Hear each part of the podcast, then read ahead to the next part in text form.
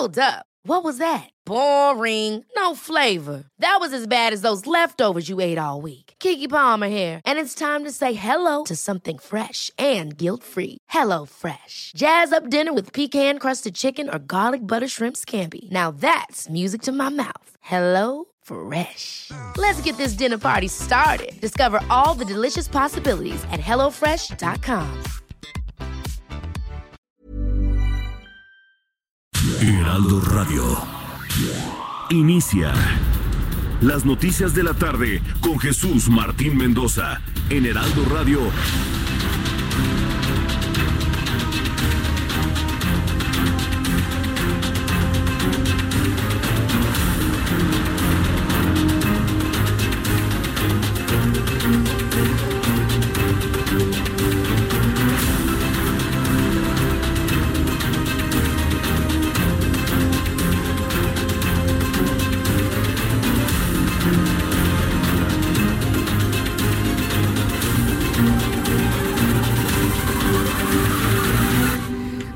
6 de la tarde en punto, hora del centro de la República Mexicana. La temperatura en este momento es de 25 grados en la capital del país. Hace algo de calorcito en la Ciudad de México. Saludos a todos nuestros amigos en la República Mexicana. Les recuerdo que el Heraldo Radio, el Heraldo Radio se transmite desde la Ciudad de México a toda la República Mexicana. Sea usted bienvenido a nuestro programa de noticias. Me da mucho gusto saludarle a nombre de este gran equipo. Yo soy Jesús Martín Mendoza. Súbale el volumen a su radio. Le tengo la información más importante hasta este momento.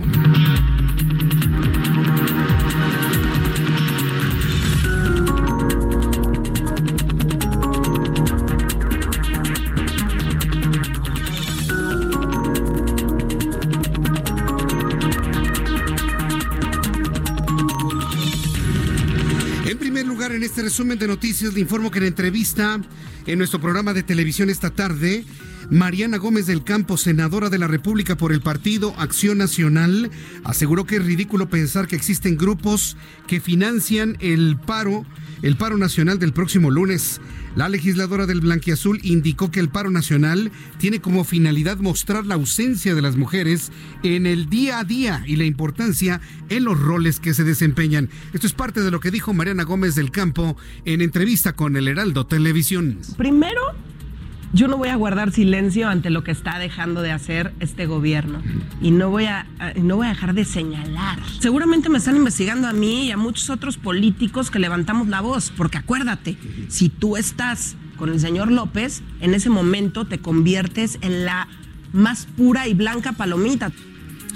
Esto es lo que ha denunciado Mariana Gómez del Campo. Por cierto, señaló a un individuo que en la conferencia matutina, no le voy a llamar periodista porque no lo es, sobre todo cuando le dan un texto a leer, eh, lo, lo señaló, sobre todo porque ni siquiera sabía leer ni se sabía el nombre de Mariana Gómez del Campo. Y es que un individuo, hoy en la conferencia matutina, mencionó a varios escritores, intelectuales, periodistas, sean investigados por la unidad de inteligencia financiera en un hecho, en un texto verdaderamente sembrado, burdamente, burdamente sembrado.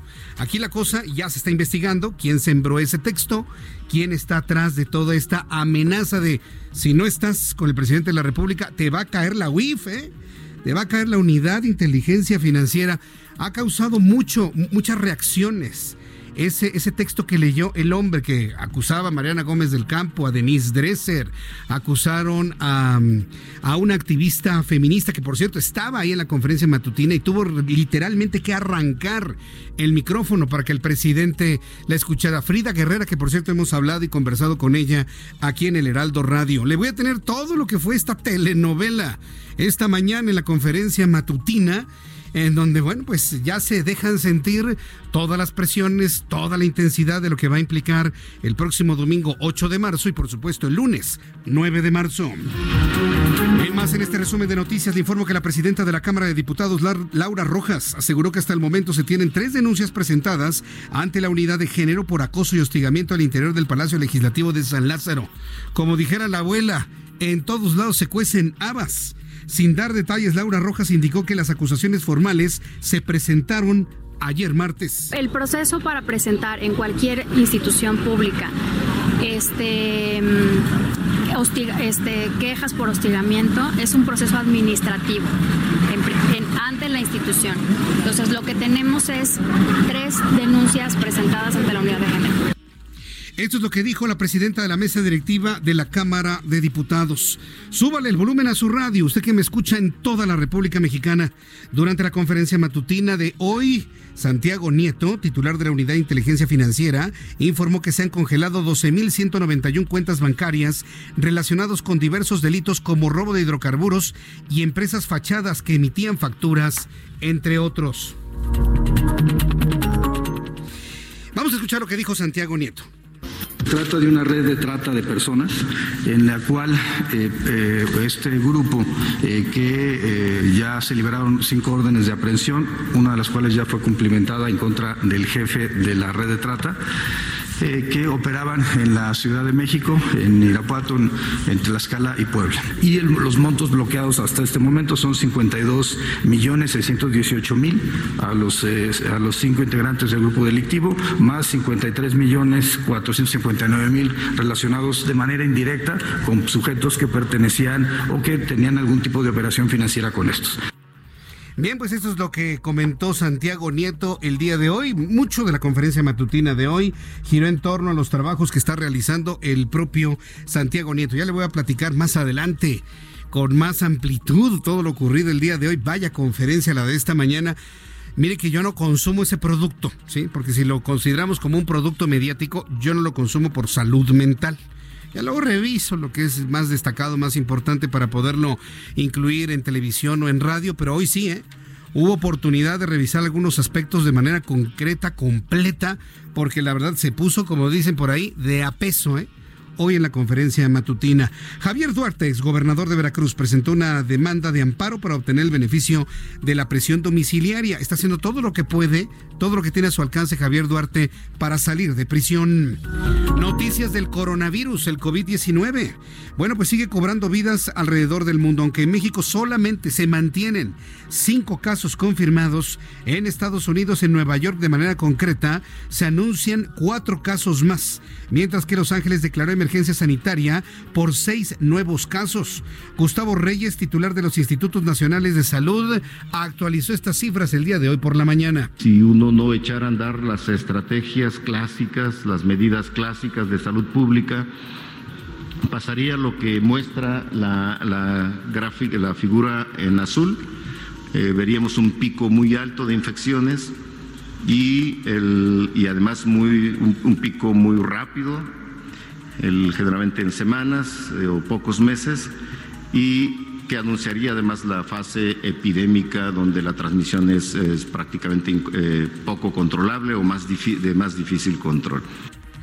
Y tras el decepcionante resultado en el supermartes, sí, dicen que fue decepcionante, el exalcalde de Nueva York, Michael Bloomberg, canceló su precandidatura a presidente en las primarias democráticas y demócratas más bien, y decidió apoyar a quien ayer se alzó con uno de los mayores favoritos, Joe Biden. El nombre de Joe Biden lo va a escuchar usted mucho. ¿Quién es Joe Biden? Nada más quédese con esto en la mente.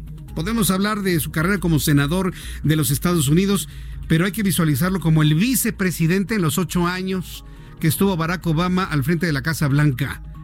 Si Joe Biden fue vicepresidente de Barack Obama, ¿qué es lo lógico pensar, pensando mal, pensando de la manera que usted y yo pensamos? Pues que Barack Obama es el titiritero de Joe Biden, por, supuesto, así, así de sencillo, que eh, Barack Obama busca reelegirse a la presidencia de los Estados Unidos a través de Joe Biden. Y eso no lo digo nada más yo, lo dicen todos los analistas internacionales, inclusive los analistas en los Estados Unidos. Y evidentemente, si esto permea en la opinión pública estadounidense, ¿quién lleva todas las de ganar? Por supuesto, Donald Trump. Donald Trump va en caballo de Hacienda para reelegirse el próximo, el próximo, en el próximo proceso electoral de los Estados Unidos en el mes de noviembre y tomar posesión allá en el mes de enero, el 20 de enero próximo. Entonces, vamos a estar muy atentos de finalmente cómo se van dando las cosas con los demócratas, porque de, de lo que suceda con los demócratas se apuntala o no la candidatura de un Donald Trump que se ve muy, muy confiado a la distancia. Las 6 de la tarde con 9 minutos hora del centro de la República Mexicana. Vamos con nuestro compañero José Ríos, corresponsal en el Estado de México. Destacan 10 nuevos casos sospechosos de COVID-19 en la entidad mexiquense. Adelante, José Ríos. ¿Qué tal, Jesús Martín? Buenas tardes, te saluda a ti y a tu editor. Y en efecto, como bien dices, un total de 10 casos sospechosos de COVID-19 fueron detectados este miércoles por la Secretaría de Salud del Estado de México, los cuales se mantienen en aislamiento en sus hogares y cuyas muestras están en análisis. La dependencia detalló que existen seis pacientes sospechosos en el municipio de Metepec, dos más en Tecámac y otros dos más en el municipio de Catepec de Morelos, los cuales aún se encuentran en observación.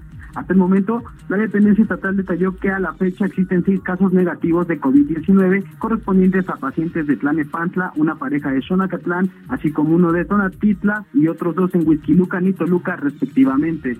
Al respecto, el secretario de Salud del Estado de México, Gabriel Ocha Cuevas, indicó que el Laboratorio Estatal de Salud Pública está avalado por el Instituto Nacional de Referencia de Epidemiológicos para realizar esta toma de muestras, analizarlas y emitir un resultado oficial respecto a las mismas, por lo que es probable, Jesús Martín, que el resultado de estas pruebas se puedan dar a conocer en las próximas horas. Hasta el momento el funcionario pidió guardar la calma y este, privilegiar las medidas básicas de higiene como lavado frecuente de manos con agua y jabón, así como el uso del cubrebocas. Ese es el reporte hasta el momento, Jesús Martín.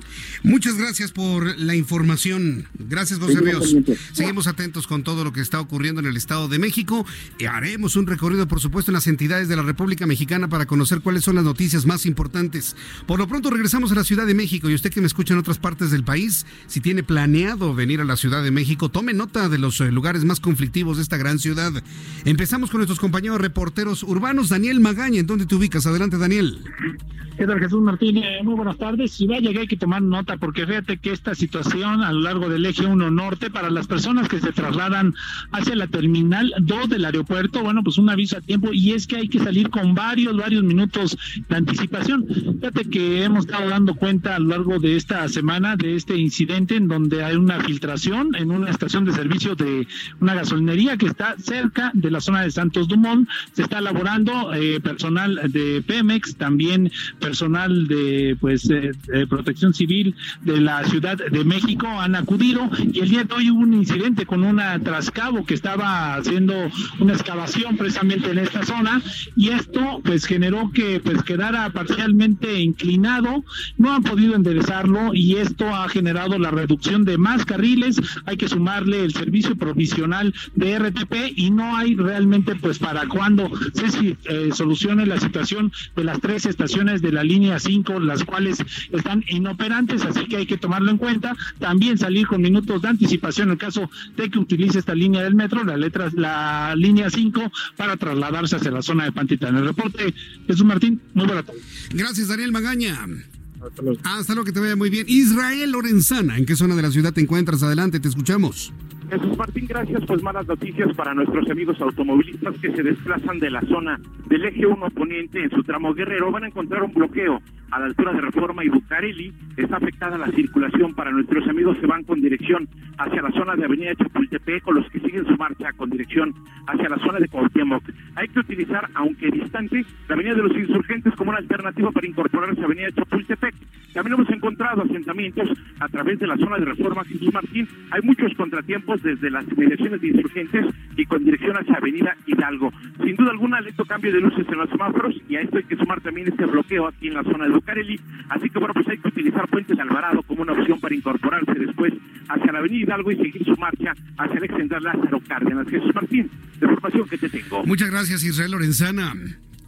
Todos nuestros compañeros reporteros urbanos, periodistas especializados en información de ciudad, le dicen por dónde sí y por dónde no circular. Le recuerdo que está usted escuchando el Heraldo Radio, estamos en toda la República Mexicana y me da un enorme gusto poderle saludar a esta hora de la tarde. Hoy 4 de marzo del año 2020, vamos a revisar con Abraham Arriola lo que sucedía un día como hoy 4 de marzo en México. Esto es un día como hoy en México. 1813. El general español Félix María Calleja toma posesión del cargo de virrey. Y mientras en este 2020 estamos al pendiente del coronavirus, en 1906 era el tifus, un conjunto de enfermedades causados por la bacteria Rickettsia. la cual es provocada por picadura de piojos, pulgas y garrapatas, y que dejó una cifra de 4.000 muertos. 1929. Se funda el Partido Nacional Revolucionario, que más tarde se llamará Partido Revolucionario Institucional. Esto es un día como hoy en México.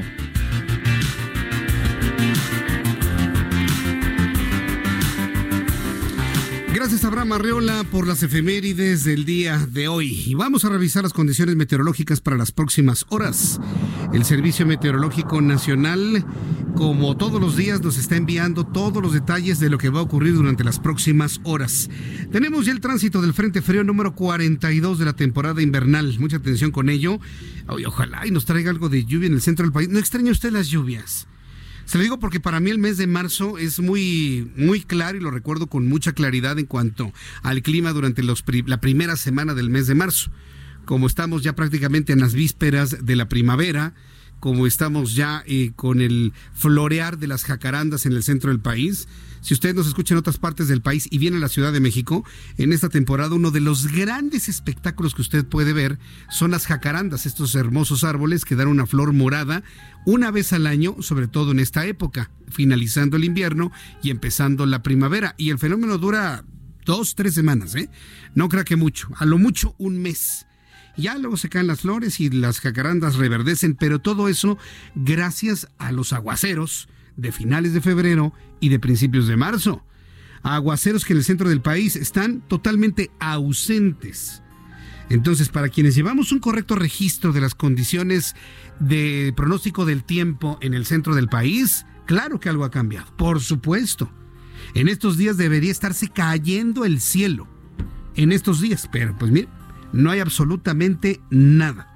¿Qué nos dice el Servicio Meteorológico Nacional? Bueno, pues con base en estas imágenes que nos envía del Servicio Meteorológico Nacional, bueno, las condiciones son las siguientes. Frente frío número 42, junto con un sistema de altas presiones, que normalmente estos sistemas de alta presión se convierten en sistemas anticiclónicos. No sopla el viento, y de esta manera se mantienen los contaminantes en un punto específico de la República Mexicana.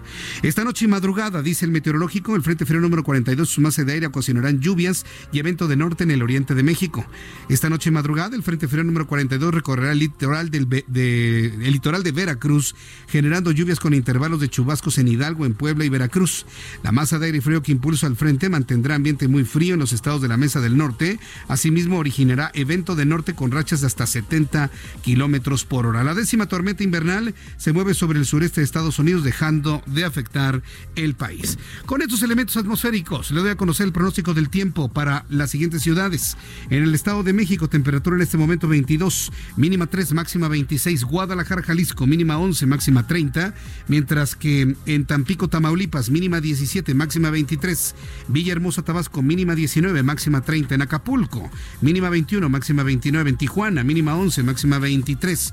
Y aquí en la capital de la República, el termómetro en este momento está en 26 grados, calorón en la Ciudad de México. Temperatura mínima 9 y la máxima 28 grados Celsius.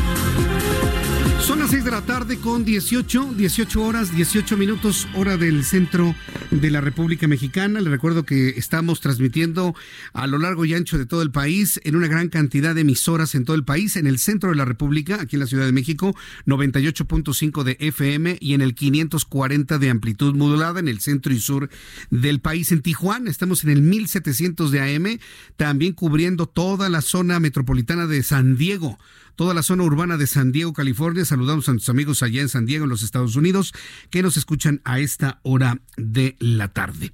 Bien, quiero informarle en materia de sismos que el último registrado ocurrió a las 12 del día con 27 minutos. Esto en Cihuatlán, Jalisco. La magnitud fue de 4.1 grados eh, de magnitud. Afortunadamente no hay daños materiales. Tenemos sismos en Pinotepa, en San Marcos, en Matías Romero, en Pinotepa, Unión Hidalgo, Acapulco. Mm, esto puede ser dentro de la brecha. Tapachula, Pinotepa, Tonalá, Cualcomán, Pochutla, Salina Cruz, Salina Cruz, Ixtepec, Puerto Escondido. ¿Qué nota usted? Que desaparecieron los sismos en el norponiente, en la zona noroccidental de Uruapan, Michoacán, allá en Parangaricutiro. Desapareció el racimo de sismos que sumó más de seis mil desde que empezó el año hasta el día de pues la semana pasada desaparecieron los sismos.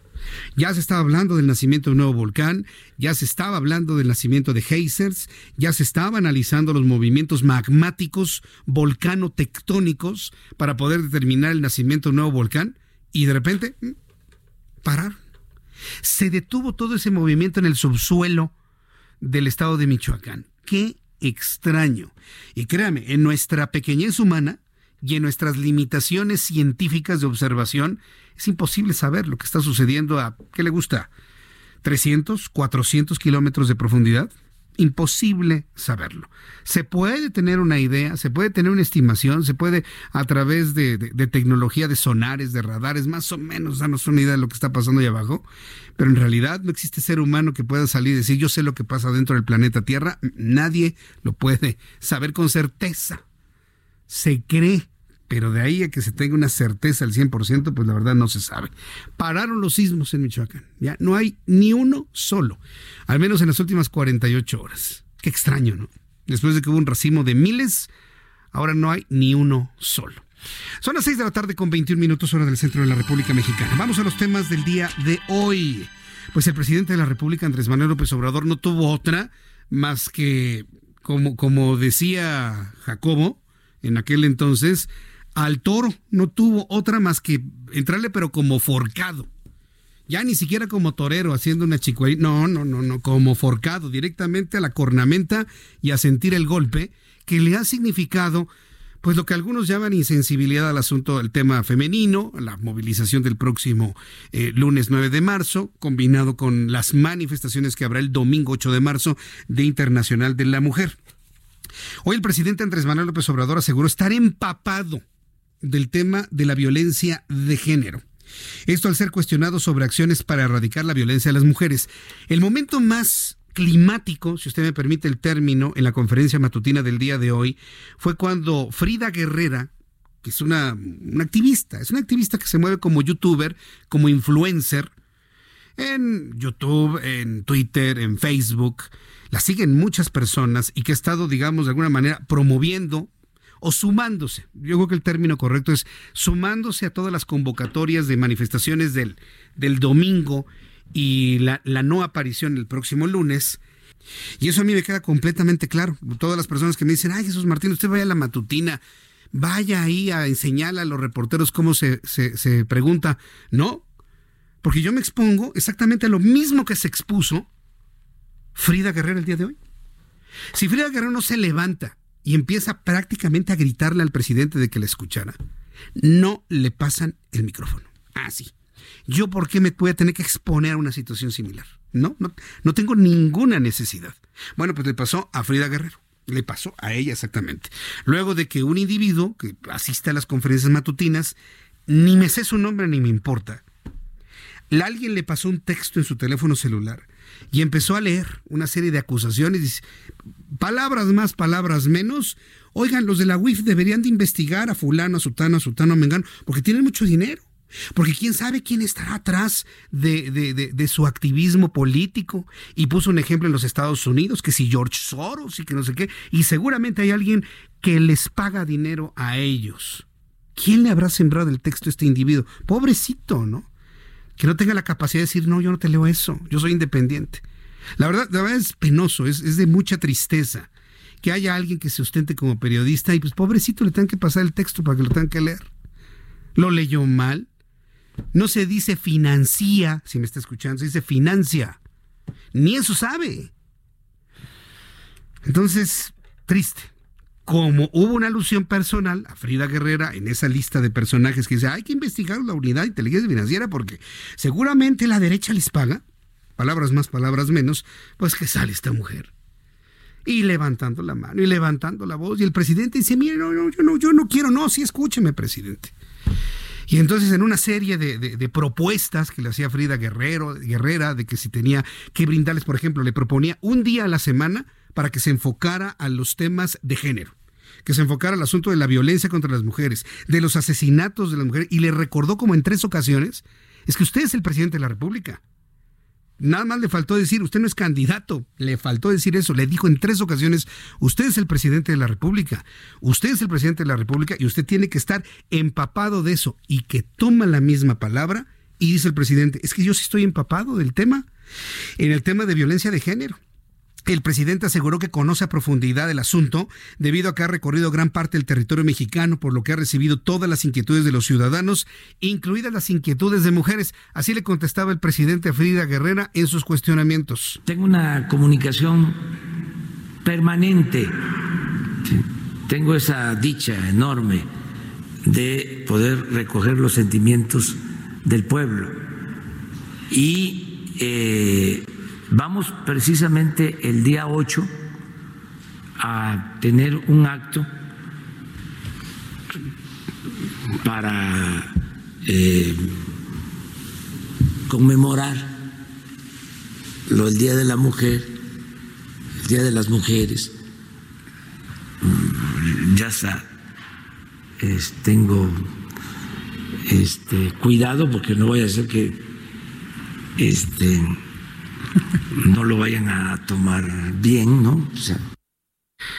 Hasta el presidente de la República toma con mucho cuidado, pero mira, así con pincitas lo que se diga sobre las mujeres, porque ya vienen los grupos que inmediatamente lo toman a mal y lo empiezan a usar. Debo reconocer al presidente, y mire que yo soy su principal crítico, le señalo cosas, le proponemos cosas, pero aquí le reconozco el que se amarró y le contestó a Frida Guerrera bien, mal, a medias, pudo haber no contestado, ¿eh? pudo haberse dado la vuelta.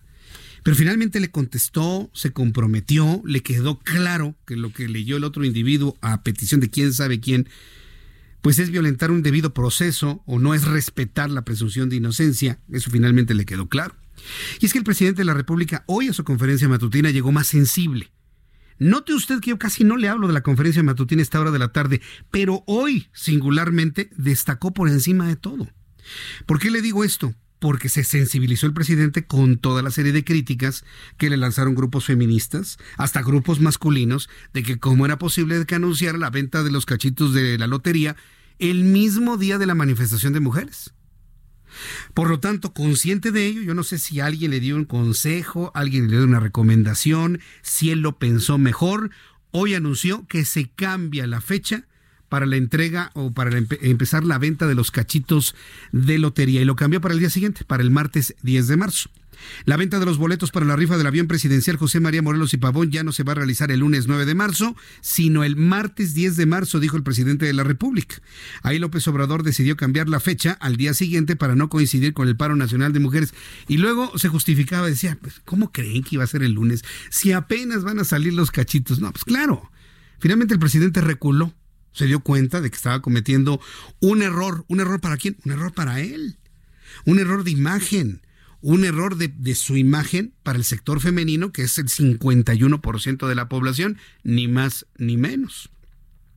El caso es de que ya no va a vender los boletos de los cachitos de lotería para el próximo 9 eh, de marzo, sino lo ha trasladado para el día 10.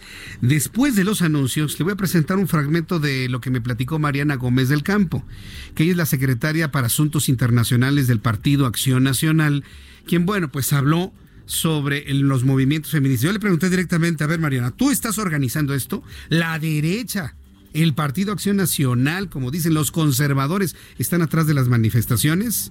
¿Quieres saber lo que me contestó Mariana? Después de los anuncios, le invito para que me llame, para que me escriba a través de mi cuenta de Twitter, arroba Jesús Martín MX y a través de YouTube, que ahí estamos en nuestro canal Jesús Martín MX. Envíame un mensaje en nuestro chat en vivo. Mensajes y continuamos. Escuchas a Jesús Martín Mendoza con las noticias de la tarde por Heraldo Radio, una estación de Heraldo Media Group. Heraldo Radio.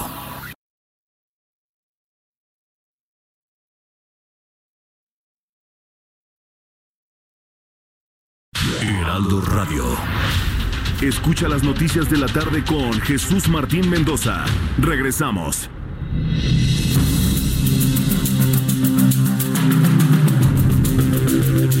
Son las 6 de la tarde con 33 minutos, las 6 de la tarde con 33 hora del centro de la República Mexicana. Escucha usted el Heraldo Radio en toda la República Mexicana, más allá, inclusive estamos en el sur de los Estados Unidos en diferentes emisoras de radio. Muchas gracias Edwin Saucedo, saludos Darío Alonso Esparza, gracias Luis Salinas, buenas tardes Jesús Martín, te saludo desde la colonia obrera. Saludos a nuestros amigos allá en la obrera, con todo cariño por supuesto.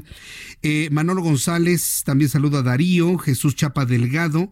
Nadie compre ni un boleto para esa ridícula rifa, nada de apoyo para AMLO y Morena. Arturo González Martín, X-Men bloqueado por aparente trastorno mental. ¿Y quién, quién es ese? Eh? ¿El X-Men? Eh, Rogelio, hoy sí te viste peje zombie, Jesús Martín. ¿Qué querías que contestara después de tanta, de tanta cosa? No, no, no. Ahora resulta, ahora resulta, ¿no? Bueno, no me es extraño, ¿no? De donde vengo me decían que era panista, que si era priista, que si era perredista, y todavía me tocó que me dijeran que si era morenista. Alberto Fabián, buenas tardes desde Nesa York. Hola Alberto Fabián, me da mucho gusto saludarte. Eva Nieto, bienvenida, Santiago FS. Eh, ¿Qué más? Eh, Roger Recio. Reculó porque le, le convenía pura maña. El cachito tiene uno, dos, tres, cuatro, cinco ceros. Manolo, ya salió el peje eh, de Alejandro Castro. Ella es de, este, de, otra emisora. Ella sí tiene lo que le falta. Pero ¿de qué están hablando? En esta parte sí ya me perdí, ¿eh? Pero bueno, ya al ratito yo lo reviso. Amigos, les invito para que me sigan escribiendo a través de mi cuenta de YouTube, Jesús Martín MX, y a través de mi cuenta de Twitter, arroba Jesús Martín MX. En entrevista en el, en Heraldo Noticias, en el Heraldo Televisión, a las 2 de la tarde, recuerde que puede escuchar usted a su servidor Jesús Martín Mendoza, escuchar y ver en el canal 10, porque acuérdese que el Heraldo está de 10, porque estamos en el canal 10, 10.1 por supuesto, de su televisión en todo lo que es el centro del país. Tuve la oportunidad de platicar con eh, Mariana Gómez del Campo, quien es la representante, la secretaria de Asuntos Internacionales del Partido Acción Nacional.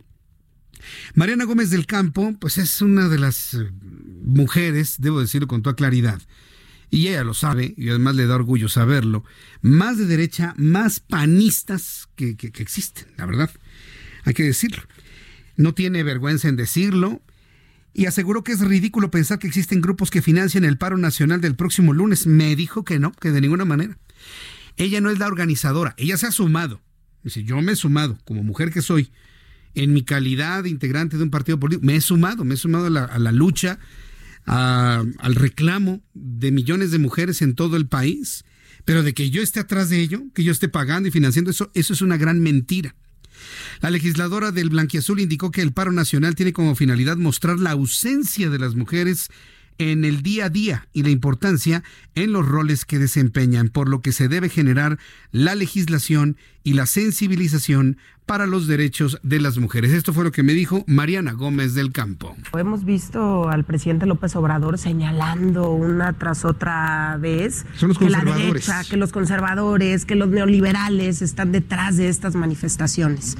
Me parece completamente ridículo, absurdo porque yo creo que somos millones de mujeres las que creemos en este país y por lo que hemos visto, eh, cómo se ha ido comportando el presidente de México, somos millones las que creemos que no está actuando adecuadamente para enfrentar estos asesinatos de mujeres. Hoy salía Jesús Martín una cifra que nos debiera aterrar a todos. En lo que fue el mes de enero y febrero hubo 254 mujeres asesinadas. Estamos hablando, cifras también de la Organización eh, de las Naciones Unidas, nos dicen que se asesinan a 10 mujeres al día. Entonces yo creo que tenemos todo el derecho las mujeres de salir y manifestarnos, todo el derecho las mujeres de salir y decir no estamos de acuerdo en cómo se están conduciendo, eh, cómo se está conduciendo el gobierno de López Obrador. ¿Por qué? Porque hay señales muy claras. Primero, quiere hacer a un lado este, porque, ojo, hay una manifestación el día domingo y es el paro nacional el día lunes. En el paro nacional, la implicación es quedarnos en nuestras casas, no comprar un solo producto, no, no aparecer. No aparecer. Que se vea la, la ausencia de las mujeres en el país. Que se vea la ausencia de las mujeres en el país.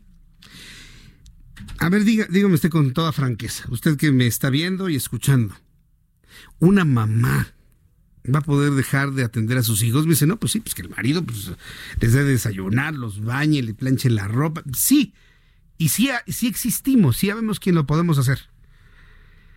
Pero en la mayoría de los casos, a ver, regresemos a lo que hemos platicado usted y yo. Ahora que nos hemos sentado a tomar una taza de café, una taza de té, un chocolatito a esta hora de la tarde y que hemos platicado sobre este asunto. ¿Por qué las mamás y por qué los papás hacemos lo que hacemos? ¿Por qué lo hacemos? Nada más porque tenemos que hacerlo. No, lo hacemos por amor. Por amor profundo a nuestras familias. Lo hacemos por amor a nuestros hijos. Entonces, en nombre de ese amor que las mujeres sienten para con su familia, pues muy pocas van a estar verdaderamente de, brazos caídos. Sí, ya, ya conozco yo muchas empresas donde el ausentismo es de la mitad. es decir, no van a ir a trabajar las mujeres. Vamos a sentir los hombres el próximo lunes la ausencia de las mujeres en cuanto a su trabajo, no nada más en las empresas, no nada más en el ámbito productivo, sino su trabajo en el ámbito familiar. Y esa es la convocatoria. Y es una forma de protesta. ¿Sabes qué? Me desaparezco porque no me valoras. Me desaparezco porque no significa nada el trabajo que yo hago. Porque parece que no es importante el aseo que hago en casa, el lavado de ropa, la preparación de alimentos para la gran mayoría de mamás y mujeres que lo hacen. Para que se sienta la ausencia de no valorarlas cuando una es violentada, cuando es una mujer asesinada. Y ese es el sentido del día, un día sin mujeres. Ese es el objetivo, ese. Que los hombres, la otra parte, empecemos a valorar lo que significa su presencia junto a nosotros como parte integral de la familia, pero también como parte integrante de una sociedad. El mensaje es muy profundo, ¿eh? No creo que nada más es quedarse en casa sentado y ya. No, no, no, no. El mensaje es trascendental desde mi punto de vista. Lo platicaba con Héctor de Mauleón la semana pasada. Si usted ha seguido nuestras transmisiones, recordará que la semana pasada estuvimos en el Palacio de Minería en el marco de la Feria Internacional del Libro y tuve la oportunidad de platicar con Héctor de Mauleón. Y tanto Héctor de Mauleón como este servidor, los dos, nos declaramos ya ansiosos de que llegue el 9 de marzo para poder transmitir él con su pluma, en mi caso con mi voz, esa crónica de un día sin mujeres. ¿Cómo se siente la ciudad? ¿Cómo se siente el ambiente productivo? ¿Cómo se sienten todos los lugares? Mire, usted sabe, usted que me escucha desde hace muchos años, sabe que los equipos a los que yo he pertenecido son fundamentalmente de mujeres. Bueno, pues el lunes yo voy a tener que llegar mucho más temprano porque este servidor, junto con mis compañeros, con Orlando y demás, vamos a tener que arrastrar el lápiz para hacer nuestro programa. Mis compañeras no van a estar. Y no sabe cómo las voy a extrañar. Tampoco nadie va a estar. Yo voy a tener que buscar mis propias entrevistas, ¿verdad, Nadia? Y entrevistas a puros hombres que normalmente no les gusta tomar las entrevistas. Entonces, e, e, eso es lo que implica, ¿no? El lunes próximo, Dios mediante, estaremos más temprano aquí sentados en los espacios que ocupan las mujeres, haciendo lo que ellas hacen, para que sintamos lo que significa su ausencia, su falta de ayuda y apoyo. ¿Con qué objeto? De que las valoremos, de que entendamos su presencia en la vida como mamás, como esposas, como hermanas, como hijas, como colaboradoras, como trabajadoras, como todo lo que son. Ya una vez pensando lo que yo le he dicho, ¿Verdad que ya el sentido de la movilización del lunes cambia? ¿Verdad que ya se antoja con un peso específico enorme? Como para quererlo minimizar a través de todas las estrategias que usted guste y mande. La verdad es un asunto único en el país. Yo no recuerdo en los tiempos que tengo de periodista, lector de noticias, como usted me quiera llamar, que son ya 30 años, yo no recuerdo una manifestación de este tamaño. Una convocatoria así de mediática y de impactante, pues la, marcha, la marcha blanca contra la delincuencia en el año 2005. Es la única que yo recuerdo.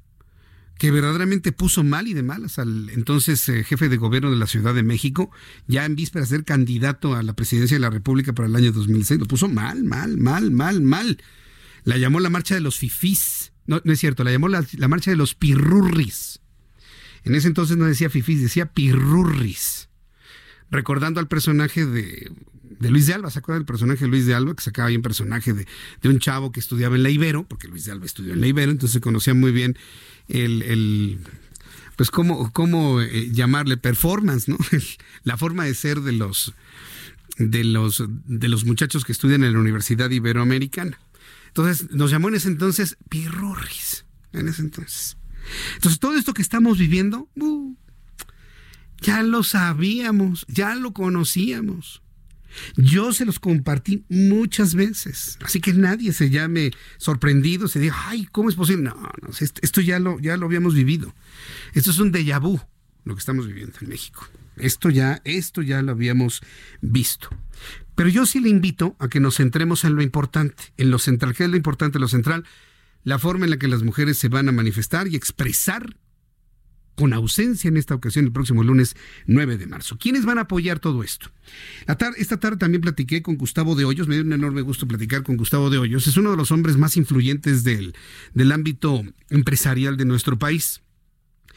Es de los pocos hombres que desde el punto de vista empresarial ha levantado la voz para decir estoy de acuerdo, no estoy de acuerdo, no estoy de acuerdo y hay que hacerlo así, de esta manera.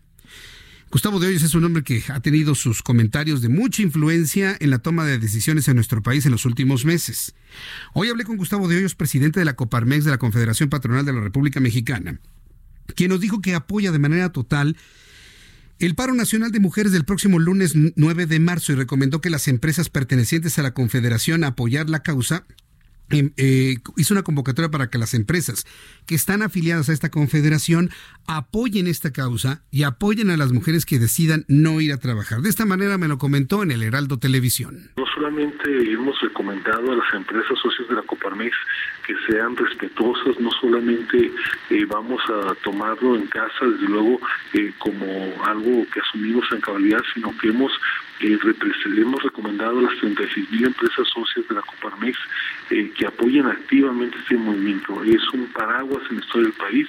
No hay ninguna duda de que tenemos eh, una deuda importante por pagar en materia de seguridad para las mujeres, en materia de igualdad de género, y esto tiene que ser el parteaguas eh, que haga que la sociedad mexicana en su conjunto asuma que tenemos que cambiar. De eso no hay ninguna duda.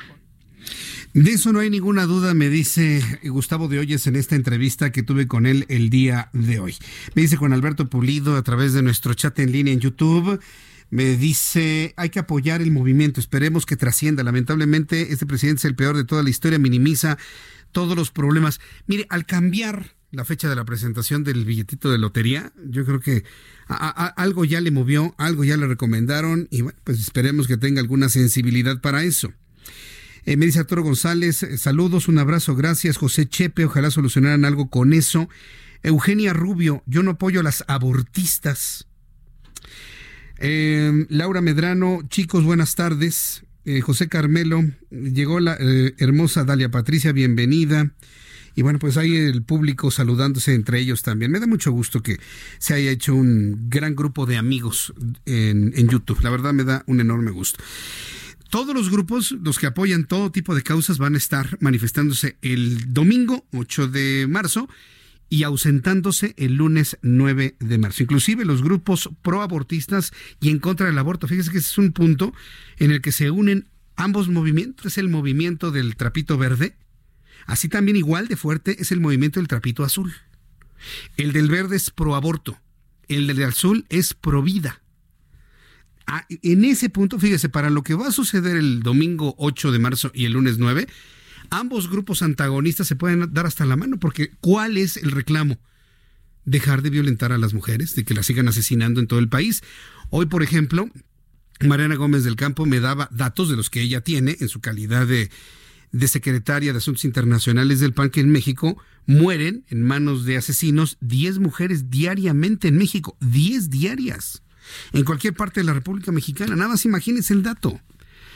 Que en este momento, mientras usted y yo estamos hablando, estamos reflexionando sobre estas noticias, Están matando a una mujer en, algún en alguna parte del país en este instante o en la próxima, en la próxima hora. La presidenta de la Cámara de Diputados, Laura Rojas, aseguró que hasta el momento se tienen tres denuncias presentadas ante la unidad de género por acoso y hostigamiento al interior del Palacio Legislativo de San Lázaro. Mire, esto tampoco es nuevo. Yo recuerdo hace algunos años, cuando se volvió un verdadero escándalo, la contratación de decanes en la Cámara de Diputados. Ya tiene varios años esto. No, recuerdo qué legislatura, me acuerdo más en años, debió haber sido, no sé, a ver, estamos en 2020. No, pues yo todavía estaba en grupo ASIR. Esto habrá sido hace como 20 años aproximadamente, entre 15 y 20 años. Un escandalazo que se armó por eh, la contratación de decanes, la contratación de modelos, para dar servicios de, de, atención, llevarles agua a los legisladores. Pero el problema no era ese, digo, se le puede contratar a cualquiera para ese tipo de servicios y logística. El problema era la forma como pedían que se vistieran. Con faldas pequeñitas, con shorts, con pantalones entallados. Y, era, era, un, ¿cómo llamarlo? ¿Cómo le llaman? Era un protocolo, ¿sí? Eh, de vestimenta que, con el cual tenían que cumplir. Evidentemente ellas mismas reclamaron, se quejaron, lo mediatizaron y fue un escandalazo hasta que se acabó finalmente ese tipo de contrataciones. Pero sí, hay un antecedente en la Cámara de Diputados de algo así, ya hace muchos, muchos años y en otras legislaturas. Bueno, pues ahora resulta que se ha revelado esta, esta serie de acosos y hostigamientos. Sin dar detalles, Laura Rojas indicó que las acusaciones formales se presentaron ayer martes. Por su parte, la legisladora del Partido Encuentro Social, Olga Patricia Sosa, dio a conocer que en la Cámara de Diputados hay 11 denuncias en total por acoso y hostigamiento en las áreas médicas y administrativas. Vamos a escuchar lo que dijo la presidenta de la Cámara de Diputados. Bueno, decir que el lunes de la semana pasada se publicó en Gaceta Parlamentaria los lineamientos sobre acoso eh, y hostigamiento de la Cámara de Diputados interno para los trabajadores. Precisamente fue eh, el lunes de la semana pasada, después de un proceso que nos llevó, y hay que decirlo, varios meses, lo estuvimos trabajando desde noviembre eh, del año pasado, y, no, y fue un proceso largo de construcción de los lineamientos, los queríamos hacer muy bien, los consultamos con varias instituciones, con expertas, con académicas, con las propias diputadas que, tienen que ver con, con los temas de igualdad y eh, la conferencia para los para la programación y de los trabajos parlamentarios lo aprobó y se publicó el, el lunes pasado. Entonces, es importante decirlo porque no tenía, la Cámara de Diputados no tenía alineamientos para poder eh, abordar eh, de manera adecuada los, las denuncias de acoso y acoso sexual y hostigamiento laboral. Ya los tenemos, y eh, a partir de, pues de, la denuncia del día de ayer, se recibieron en la unidad de género, que es la responsable de recibir las denuncias, eh, tres. Hasta el momento tenemos tres denuncias presentadas. Dice que hasta el momento tienen tres denuncias presentadas. Vaya situación. El caso es que esto es lo que prevalece en la Cámara de Diputados. Otra nota en, diputados, ¿sabe lo que ocurrió? Así rápidamente, antes de que entre la información deportiva con Fernando Galván. Rápidamente le informo. ¿Se acuerdan lo que ocurrió en el Senado de la República? Que finalmente Ricardo Monreal anunció que los trabajadores de limpieza en el Senado, adiós a su compañía de terciarización y que iban a ser contratados por el Senado de la República. Bueno, pues resulta que el sindicato de trabajadores de la Cámara de Diputados está exigiendo, sean contratados 462 personas de limpieza que abandonen la empresa outsourcing y ahora sean contratados por la Cámara de Diputados. ¿Sabe cómo se les va a elevar el costo y el dinero que necesita la Cámara de Diputados con esto, inconforme por la contratación de 462 personas que realizaban labores de limpieza en San Lázaro bajo el esquema de outsourcing, el Sindicato de Trabajadores de la Cámara de Diputados advirtió que buscarán igual número de plazas para el personal que actualmente presta sus servicios en el régimen de honorarios. A través de un comunicado, el Comité Ejecutivo General, la organización sindical, manifestó su inconformidad por el hecho de que no se les haya consultado su opinión para la ocupación del 50% de las nuevas plazas. Está en outsourcing. Ilegal, no lo creo. Es outsourcing. Pero la mediatización precisamente de la reforma para combatir el outsourcing, y yo subrayo ilegal, ha generado este tipo de movimientos. Ahora pues ya con lo ocurrido en el Senado no le va a quedar otra a la Cámara de Diputados que contratar a su propio personal de limpieza. 6.52, vamos con Fernando Galván y toda la información deportiva. Expo Antati Alimentaria México 2020. Consolida alianzas y negocios el 31 de marzo, primero y 2 de abril. Presenta. ánimo. Le digo, Fernando, ánimo, ánimo con la información deportiva. Bienvenido, Fernando. Jesús, ¿cómo estás? Qué gusto saludarte. Eso, ánimo. Las deportes. Sí, hombre, venimos justo del gimnasio, o sea que fuimos a hacer. Ah, sí. ¿Qué te tocó hacer? ¿Qué te tocó espalda. Espalda, pero antes haces algo de cardio, cardio, claro, entrenamiento. Bueno, ¿Qué haces de cardio? Caminata. caminadora. Caminadora. Y después del ejercicio, un de esos denominados ahora HIT. Ajá. De 10 minutitos también con variación de velocidad. Entonces. Hacemos, hacemos deporte. Eso, me parece muy bien. ¿Qué información deportiva nos tienes el día de hoy, Fer? Pues tenemos partidos de Copa MX el día de hoy. Muy relevante el partido de hoy, Juárez contra Monterrey, un partidazo. La gente se ha colmado en las taquillas y está, está abarrotando bares y lugares para ver este partido. Nada, no es cierto, es un partido de Copa, un torneo que realmente tendría que mejorar y ser mucho más benévolo con los equipos. Ayer también hubo una semifinal, eh, fue entre Tijuana y Toluca, la ganó Tijuana tres goles por cero y no, ya la semana que viene serán los partidos de vuelta. Hay buenas noticias, Jesús Martín, la esgrimista mexicana Melanie Salgado conquistó la medalla de plata por equipos junto con la olímpica Natalia Botello en el Panamericano de Esgrima, motivo por el cual consiguió su pase directo al Campeonato del Mundo en Salt Lake City que se va a realizar este año. Quienes, de, quienes siguen de pláceme son los Diablos Rojos del México, ya que están todavía con lo de sus 80 aniversario. Ahora ellos van a hacer, eh, van a lanzar un álbum de estampillas, de estos que salen en el mundial o que son de los grandes eventos. Bueno, los Diablos Rojos del México van a hacer el suyo. Y recuerden también que la franela de este año va a tener el nuevo logotipo, el, bueno, el conmemorativo de los 80 años de los Diablos Rojos del México. Quienes están enojados y muchos son en la Fórmula 1, todos los equipos salvo Ferrari están muy molestos con la organización ya que la Fórmula 1 eh, llegó a un acuerdo con Ferrari para tener eh, un acuerdo por una, situación de investigación de motores. están muy enojadas las escuderías.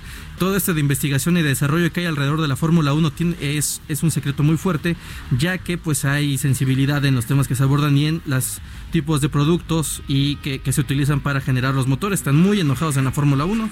Vamos a ver qué pasa de cada temporada 2020. Julio César Chávez, papá, el campeón mexicano, está fraguando su pelea pues, por la segunda con Javier el Travieso, Jorge el Travieso Arce. Están listos para. Julio César Chávez, el, la leyenda, la leyenda, el bueno. Ah, claro. Están por. A él sí, a él sí le perdonamos lo que sea. Él, es la figura, él es la leyenda. ¿Sabes cuál fue el problema? Yo creo que con él que no se supo retirar a tiempo y de ahí vinieron esas derrotas que conllevaron en que su, su imagen de ser un tipo sumamente exitoso decayera después de que toda la fase, final de su trayectoria fueran derrotas. Pero bueno, va a pelear en Hermosillo, Sonora. Y bueno, pues ojalá que nos den otra buena exhibición del boxeo. Y otra vez el coronavirus sigue siendo de las suyas. En esta ocasión modifica el calendario de la Asociación de Tenistas Profesionales. El brote de coronavirus sigue haciendo que eh, diversos eventos internacionales de deporte se vean en la necesidad o de cancelar o de ser reajustados debido a que pues el brote sigue siendo una situación de alarma mundial y el ATP ya se vio modificado con los eventos en China, en Seúl y bueno, pues habrá que esperar también qué pase con los Juegos Olímpicos que todavía no se deciden cuándo se van a llevar a cabo. Muy bien, pues estaremos atentos de ello, pero por lo pronto los Juegos Olímpicos están en pie, ¿verdad? Sí, sí, sí, siguen en, pie.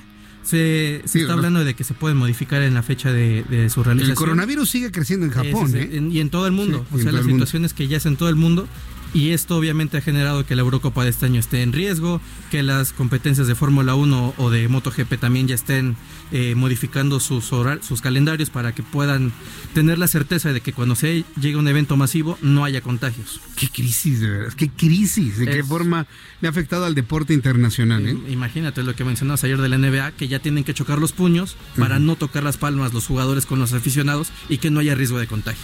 Medidas alarmantes. Bien, Fernando, muchas gracias. Muy buenas tardes. Fernando Galvani, toda la información deportiva. Amplio abanico de oportunidades en proveeduría nacional e internacional para el sector hotelero que incentiva a sus clientes. Lo esperamos en Expo y Alimentaria México 2020 31 de marzo, 1 y 2 de abril en Guadalajara. Informes en 5555 809900 y en expoantat.com.mx. Expo Antat y Alimentaria México 2020. Consolida alianzas y negocios el 31 de marzo, 1 y 2 de abril. Presentó. Son las 6 de la tarde con 57 minutos. Voy a ir a los anuncios. De regreso un resumen de noticias. Le recuerdo a nuestros amigos que nos escuchan en toda la República Mexicana, en todo el país, que las noticias continúan hasta las 8 de la noche. Voy a los mensajes, regreso con un resumen y lo más destacado. Escuchas a Jesús Martín Mendoza con las noticias de la tarde por Heraldo Radio, una estación de Heraldo Media Group. Heraldo Radio, la H que sí suena y ahora también se escucha.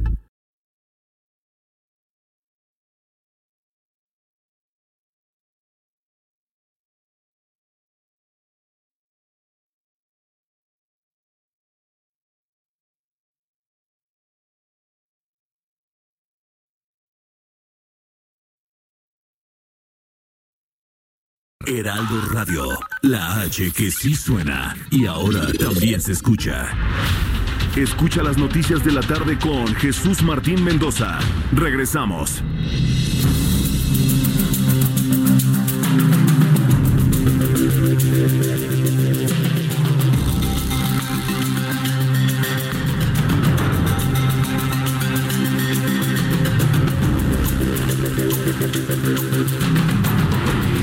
Marca las 7 de la noche con un minuto, tiempo del centro de México. Yo soy Jesús Martín Mendoza en el Heraldo Radio y le presento un resumen con las noticias más importantes. El Departamento de Salud de California informó que la muerte de un adulto mayor que dio positivo a coronavirus tenía problemas de salud preexistentes, con lo que ya suman 11 decesos en Estados Unidos. Autoridades informaron que el paciente que falleció se encontraba aislado en condición crítica. Se cree que probablemente se expuso al contagio durante un viaje internacional en crucero que partió el 10 de febrero desde San Francisco y navegó a México hasta su regreso a los Estados Unidos el 21 de febrero. Como notará, no coincide con ninguna de las zonas donde el coronavirus se ha presentado, a menos de que en México hubiese coronavirus desde antes. Sí, hago esta anotación para no quedarnos con la nota nada más así. La Universidad Nacional Autónoma de México informó que inició el proceso de separación laboral del investigador Arnulfo Romo, quien en días pasados fue acusado de intentar violar a una trabajadora. A través de la comunidad, la UNAM dijo que Romo Trujillo cumplió la sanción temporal que le fue impuesta. Ahora lo que procede es su separación del cargo, aunque no se especificó si será temporal durante la investigación del caso o una separación de su cargo de manera definitiva. El Senado de la República pospuso en comisiones la discusión del dictamen que va a regular el outsourcing toda vez que a los integrantes de la Comisión de Estudios Legislativos se les complicó llegar debido a diversas reuniones que saturaron la agenda legislativa. Sin embargo, hoy se daba por hecho que esta tarde se aprobaría el dictamen respectivo y mañana pasaría al Pleno para su aprobación. Comisiones Unidas de Justicia, Salud y Estudios Legislativos del Senado aprobaron con 26 votos a favor de Morena, PT y PRD, Movimiento Ciudadano, y 7 votos en contra del PAN, el dictamen que permite el uso recreativo de la marihuana para mayores de 18 años. De esta forma se eleva de 5 a 28 gramos la cantidad permitiva de portación de marihuana a cada individuo para que se la fume. Si no, no creo que vaya a sembrar una plantita, un árbol, ¿no? Sin el riesgo de ser detenido por posesión de drogas y se permite el cultivo en una casa de hasta cuatro plantas para el consumo personal. Pero sigue el gran problema vigente, ¿eh? Sí, ella se permitirá que alguien traiga 28 gramos de marihuana para drogarse, pero aquí la cosa, independientemente de que alguien la siembre en una macetita, el grueso de la población, ¿de dónde se va a proveer de esa marihuana? Pues por supuesto, del mercado negro, del mercado oscuro de los dealers, del narcomenudeo. Y eso, el Senado todavía no lo ha visto. Son las 7.5 hora del centro de la República Mexicana. Este es un resumen con lo más destacado. Le invito para que se quede con nosotros. Yo soy Jesús Martín Mendoza.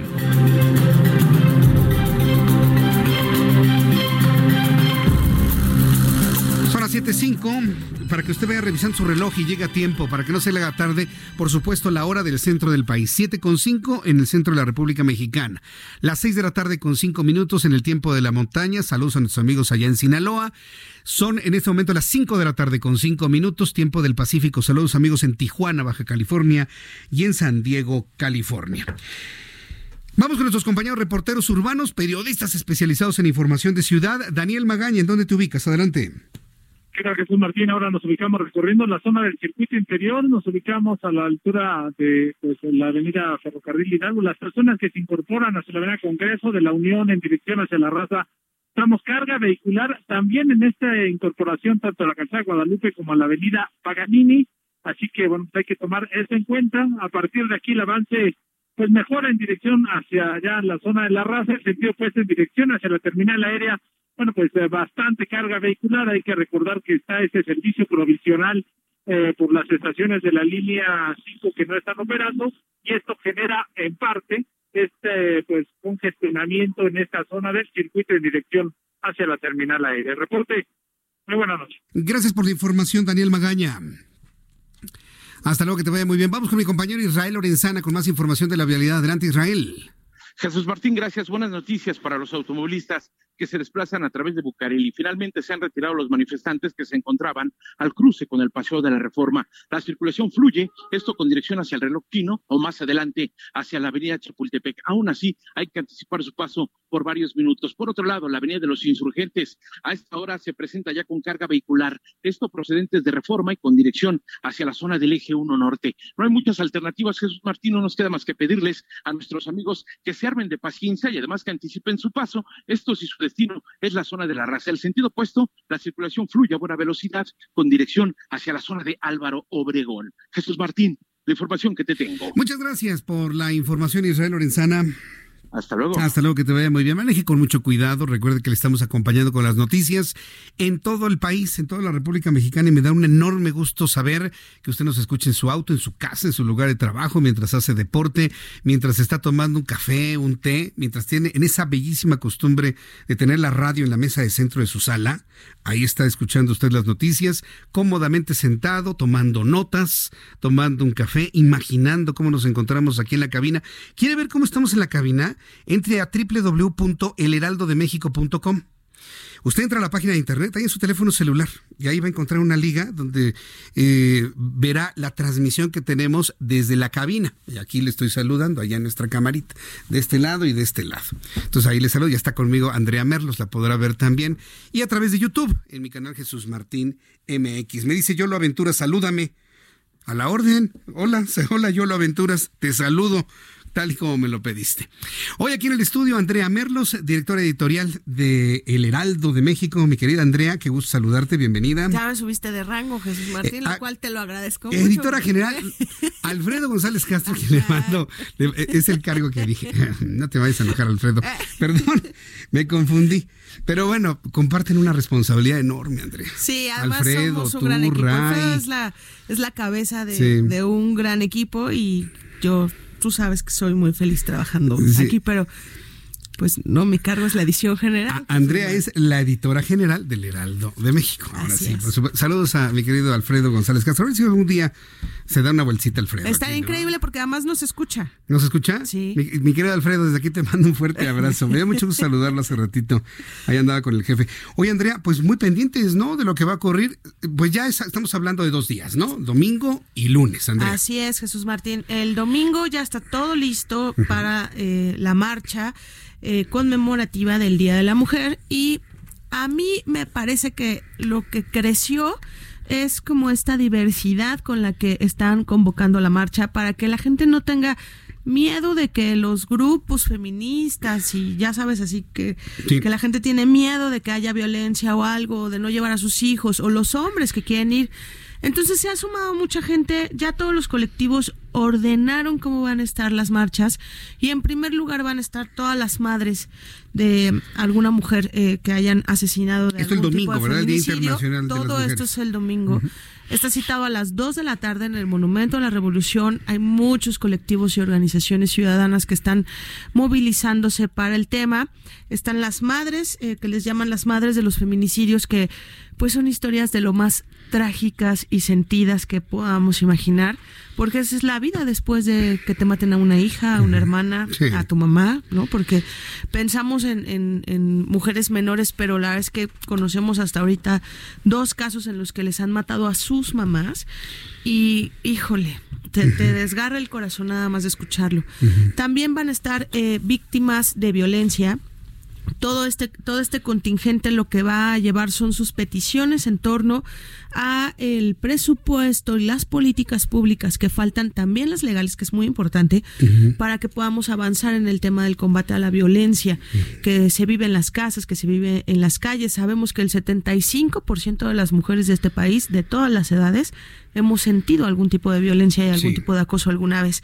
Después vienen los contingentes, que les llaman el contingente feminista, que es donde van a estar todas aquellas mujeres que sí son muy activas en este tipo de movimientos, porque pues feministas somos de muchas formas, pero digamos que alguien que trabaja activamente en un colectivo va a estar en ese, en ese eh, grupo. Después vienen lo de familias con niños, pero sigue siendo todo el tema enfocado en mujeres con niños. Y al final son los grupos mixtos. ¿Qué pasó? Pues que hay muchos hombres, hay muchos hermanos, novios, amigos, papás, que están muy interesados en participar en la marcha y que de alguna manera sí o sí se han sentido este hechos a un lado porque pues las circunstancias han llevado a que no haya esta confianza también en, en juntar el, el tema de hombres y mujeres. Sin embargo, está, está muy entendido que este no es un movimiento de hombres contra mujeres, no es un pleito de sexos, no es un pleito de géneros. Entonces, pues todos los hombres, los los familiares, los amigos, este, cualquier hombre que quiera ir a la marcha lo va a poder hacer con todas las garantías de seguridad. Nos vamos a en encontrar con las reaccionarias. de atrás. Pero en el de hasta atrás, sí, porque Sí, eso, es- eso está muy claro y está bien respetar estas divisiones, este. Jesús Martín. Yo sé que es muy polémico, pero la causa y la marcha es muy transparente. Entonces, si nos ordenamos y si acatamos todo este movimiento, yo creo que todo va a pasar bien. Están pidiendo que los medios que las vamos a cubrir lo hagan mujeres. Bueno, no nos cuesta nada en ese tema. Te voy a decir tal vez lo que de repente pasa, que en muchos medios pues no saben a quién mandar porque no hay mujeres. porque no hay mujeres Y ahí empieza el debate, ahí empieza el debate sobre, sobre por qué, por qué tienes tantos hombres en ciertas tareas que también podemos hacer las mujeres perfecto, ¿no? Sí. Y eso va a ser el, el domingo, es del Monumento a la Revolución al Zócalo Capitalino. No se prevé ningún Zócalo. tipo, o sea, no es, no es una distancia tan, tan grande, Sí. pero yo eh, sí creo, lo digo a título personal, Jesús Martín, es una gran oportunidad de, de salir todas Sí. con nuestras familias, con nuestros hermanos, con nuestros amigos, ¿no? Este, todos, eh, eh, digamos que mano a mano, avalando esta lucha y este combate que se lleva diario de que ya estamos hartas de la violencia que se ejerce contra las mujeres. Esto el domingo. Esto el domingo. ¿Qué va a pasar el lunes? Y una pausa rapidísimo, mañana van a encontrar en el Heraldo, eh, en su versión impresa, todas las ligas, porque también hay un movimiento de mujeres que son ilustradoras, que de verdad son tan valiosas, Jesús Martín, y están haciendo todo tipo de arte que puedes llevar a la marcha. Entonces te, te están, les vamos a, publicar la liga en donde puedes descargar tipos de, de ilustraciones y pancartas para que las lleves el domingo y hagas algo también este muy simbólico que te vistas de negro, de morado, de verde o de azul o de colores. La verdad es que da igual, pero eh, les vamos a, a dar en, el, en la versión impresa todos la mecánica y todo lo, lo que está organizado alrededor de la marcha del domingo. El lunes, como sabes, sigue en pie el, el paro nacional eh, para que las mujeres no trabajemos. Yo creo que tú ya has comentado en este espacio que todo el Heraldo Media Group se sumó a, a este paro, lo cual a todas las mujeres que trabajamos aquí nos tiene muy orgullosas porque es un día difícil, es un lunes, ¿sabes? Y aquí hay Sí. mujeres conductoras que son la cabeza de, de- de los programas en televisión, en mi cargo en la edición general. Tengo muchas editoras en, el, en la versión print, pero hay toda una cadena que, que no vamos a estar ese lunes aquí. Dímelo a mí, mi equipo es de puras mujeres. Entonces ya Orlando y yo ya estamos organizados junto con Fernando para llegar temprano y hacer todo lo que es televisión, las Me ediciones encanta. de televisión, la- lo de radio, Sí. pues nosotros solos. Porque Así no, es. no- no van a estar mis compañeros. Porque es parte fundamental que, que el ejercicio sea ese, que ustedes, que, que no es tu caso específico porque trabajas con, con muchas mujeres aquí, pero que sean sensibles a, a lo que les podemos hacer falta como seres humanos, ¿sabes? Insisto, no es un tema de sexos y de géneros, es, es un tema de sé sensible, respeta, ¿no? Este, comparte los mismos, eh, las mismas metas, comparte las mismas oportunidades de crecer en algo. Entonces, que valoremos, ¿no? Para este paro se han sumado muchísimas empresas y a veces algunas que, que no, no damos crédito, como la Asociación de, de la Bancaria Mexicana, ¿no? Este, la Asociación de Bancos de México, que agrupa a muchos bancos y que la mayoría dijeron va con todo y que sabemos que hay digamos que ocupaciones que están más hechas para las mujeres o más ocupadas por las mujeres, como las cajeras. Las cajeras, la mayoría son Es lo mismo que el grupo Walmart, que el grupo gigante, que el grupo Walmart dice que tiene ciento y tantas mil mujeres que no van a estar. Eh, gigante también, ¿no? Va a ser este, tremendo. va a ser tremendo. Y también tienes historias que nosotros estamos tratando de, solventar con mucho respeto porque ni siquiera es un tema de crítica, pero tienes maquiladoras en Hidalgo que más, o sea, ni siquiera es un tema de no puedes faltar, eh, es un tema de te amenazo de que te voy a correr, ¿no? A maquiladoras, o sea, híjole, por eso creemos que a veces eh, aquí desde el centro el debate es distinto a lo que viven las mujeres en municipios, lo que viven las mujeres en jornadas muy duras de trabajo, mal pagadas, este, maltratadas, ¿no? Entonces, es, es, eso, es sensibilizarnos todos. El paro está en pie, el, el, coronavirus no los está permitiendo todavía, la marcha también. Sí. Y si hay un mensaje entre líneas que, que, creo que damos por hecho la mayoría, que es eso, es un paro, no es un puente, ¿no? El, el paro también indica que no vamos a comprar cosas, que no vamos a consumir cosas.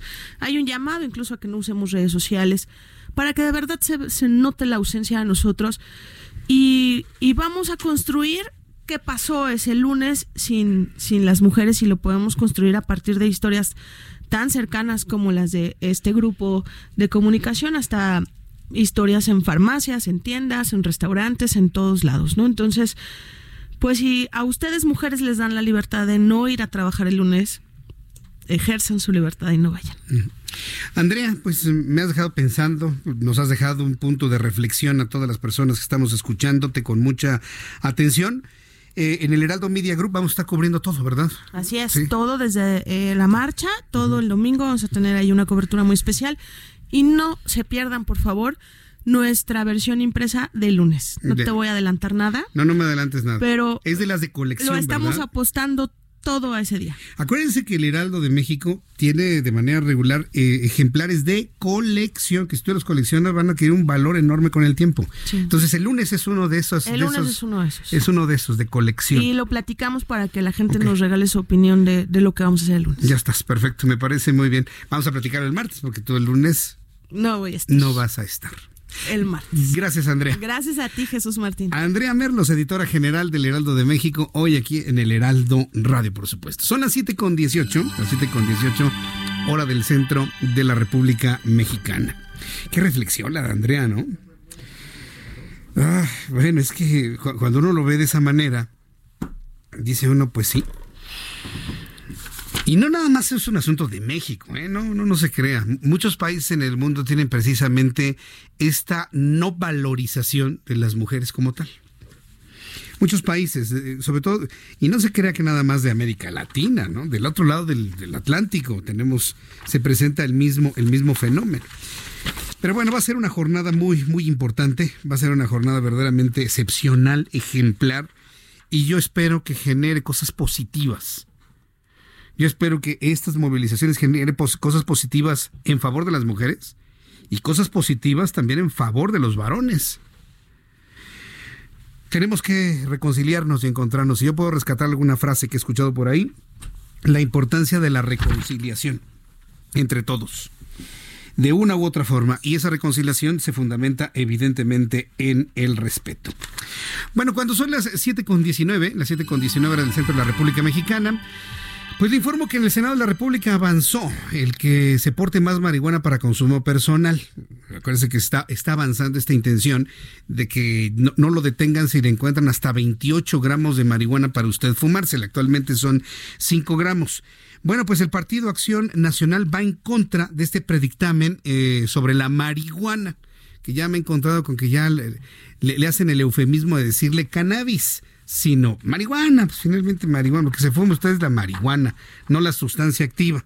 Tengo en la línea telefónica a Gustavo Madero, senador por el Partido de Acción Nacional, a quien le agradezco estos minutos de comunicación. Senador Madero, qué gusto saludarlo, bienvenido, buenas tardes.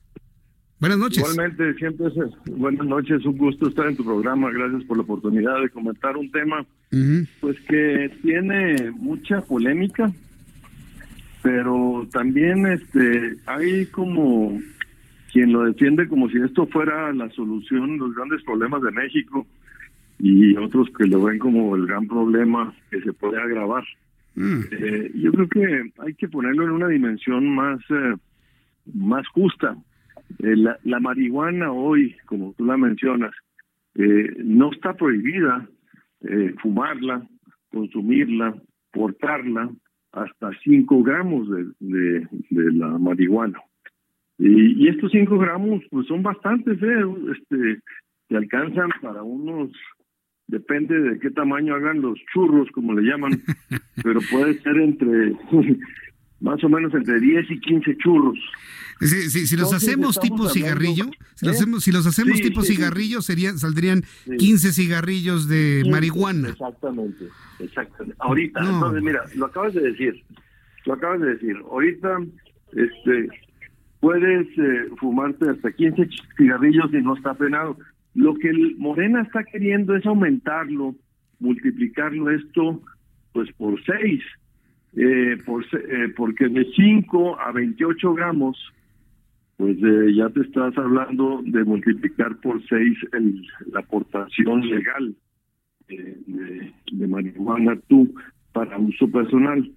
Y todavía, pues esto este, creemos que es injustificado no está respondiendo a una lógica, sino una eh, promoción casi casi del consumo de la marihuana, lo cual no, no estamos de acuerdo. Yo no creo que hay que estigmatizarlo, es un problema de salud pública, las adicciones. Las adicciones hay que eh, ayudar a la gente que tiene alguna adicción para que lo supere. Pero este aumento de multiplicar de, de 15 a casi 100 100 cigarros al día, pues no se justifica. Y por eso eh, vamos a tener una votación que no va a apoyar el dictamen como viene. Eh, algunos vamos a votar eh, a favor con algún voto particular en contra y otros vamos a votar en contra completamente. Ahora, eh, aquí el asunto que veo que no se ha solucionado, independientemente de que se porten 5, 10, 20 o hasta 28 gramos de marihuana, es quienes consumen este producto, sí, quienes lo consumen, ¿dónde lo van a conseguir? No creo que nada más con un asunto de macetita se arregle el asunto. ¿Se va, se va a incrementar la demanda para los narcomenudistas, no cree usted, senador? Bueno, lo que estás diciendo es justamente lo que nos tiene hoy en una discusión en el Senado muy grande porque lo, la Corte nos dijo al Senado, oigan, ¿cómo que está eh, permitido fumar y portar hasta 5 gramos, 15 cigarrillos al día, pero no tienes dónde conseguirla? Entonces tú tienes que legislar dónde se puede producir, quién la puede comercializar y entonces sí conseguirte tus cinco cigarrillos al día. Eso es lo que estamos discutiendo hoy en el Senado. Eh, y bueno, pues hay quien quiere darle esta esta legalización todavía mayor potencia y liberalizarlo para que traigas no 15 sino hasta 100, 100 o más cigarros al día y que no tengan ninguna prohibición. No creo que se esté enfocando bien el problema, es un problema de salud pública y es un problema de mercado este, hay quien dice, oye, regularízala, pero para exportación, porque en Estados Unidos pues ya lo permiten y nosotros aquí en México nomás estamos este pues eh, sufriendo las consecuencias de tener el mercado más grande de drogas enseguida de nosotros y generando una presión muy grande en nuestro país. Pues la verdad es que a mí me parece una discusión a veces muy pues no sé, muy lamentable, muy triste, porque hay quienes lo ven nada más como un asunto de millonarios. Hay en lugar de que el dinero se lo lleven los carteles como el de Joaquín Guzmán, que le entran a la nación el dinero. No puede, no puede existir esa, esa simpleza, senador Madero. Eh, en, en las argumentaciones de algunos integrantes de algunos partidos políticos cuando lo que se está hablando es de la salud de las personas. Yo sé que hay hasta periodistas que dicen sí, que liberen la marihuana, pero no todos son como esas personas. Quienes consumen la marihuana son a veces niños de 15, 14 años que se fastidian la vida al, volverse adictos a la marihuana. Y hay muchas pruebas. El propio doctor Manuel Mondragón y Calv, en varias entrevistas me lo ha dicho, es devastadora la cannabis en el cerebro en desarrollo. Y yo no he visto ni escuchado que ese tipo de planteamientos obren en una mesa de análisis legislativa para aprobar esto, senador. ¿Qué pasa con la parte científica? ¿Qué pasa con la parte médica? ¿Qué hay de todo esto? Tenemos años de una gran discusión y hoy se quiere sacar al vapor. Pues eh, ese es uno, eh, es un problema, las eh, posiciones ideologizadas que no toman en cuenta la evidencia científica. las adicciones no son buenas, ningunas ni las legales ni las ilegales, porque hay quien dice, oye, pero si, el cigarro y el, y el alcohol este, están permitidos, pues no quiere decir que sean buenas las adicciones, ¿verdad? Siempre hay que, hay que tratarlas como, como un padecimiento, como una enfermedad y tratar de apoyar a las personas para que superen cualquier tipo de adicción, así sea hasta la ludopatía, la, la adicción al fuego, cualquier tipo de adicción es, es mala y, la marihuana genera una adicción si no se eh, atiende de manera adecuada, hay que verlo como un problema de salud pública. Hay un enfoque de seguridad pública, lo que dicen es que, oye, si la legalizamos se va a acabar la violencia en México. Pues no hay evidencia de que eso pueda ayudar. Este, muchos defienden esta posición porque hay muchas muertes y muchos homicidios en nuestro país por el consumo de las drogas pero esto se habla también mucho de que las drogas sintéticas son las que generan gran parte del narcomenudeo está generando eh, esta violencia tan grande en nuestro país. Hay mucha división, yo te diría que es de pronóstico reservado. El propio presidente de la República hizo una expresión no favorable en el sentido de la legalización de la marihuana y parece que pues está yendo más allá de, de, la visión de políticas públicas para meter una agenda eh, que va a, polarizar más aún la sociedad. Bien, pues senador Madero, yo le agradezco mucho que nos haya compartido con el público que escucha el Heraldo Radio todos esos elementos de, de, juicio, de, de, análisis en cuanto a la posición sobre el tema de la marihuana que se discute en el Senado. Yo le agradezco mucho que me haya tomado la llamada telefónica y nos mantenemos atentos de este y otros temas en el Senado. Gracias, senador. Con mucho gusto. Te mando un saludo. Que la pasen muy bien. Fuerte abrazo. Que le vaya muy bien. Hasta luego. Gracias. Que le vaya muy bien. Bueno, pues es el senador Gustavo Madero. Son las 7.27. Las 7.27. En estos momentos... Conferencia de prensa. defensa, etcétera. Conferencia de prensa sobre el coronavirus en el Palacio Nacional, Salón Tesorería. Habla el subsecretario de Salud, Hugo López Gatel. Crear o no fondos eh, de eh, realizar compras de insumos está supeditada a las decisiones con fundamento técnico que establezca el Comité Nacional para la Seguridad de Salud, que preside el señor secretario de Salud. Eh, Hugo López Gatel encabeza, como siempre, esta conferencia de prensa en donde ha dado a conocer datos importantes. Uno, en este momento hay 26 casos sospechosos de coronavirus en México. 216 han sido ya descartados como coronavirus. Han sido otra cosa, han sido influenza, han sido, han sido otra cosa. También han dado a conocer un número telefónico que han puesto en operación para informarse sobre el coronavirus, dónde es atendido, cuál es la sintomatología de coronavirus, si alguien tiene un padecimiento y tiene duda, llamar al siguiente número 800 0044 800.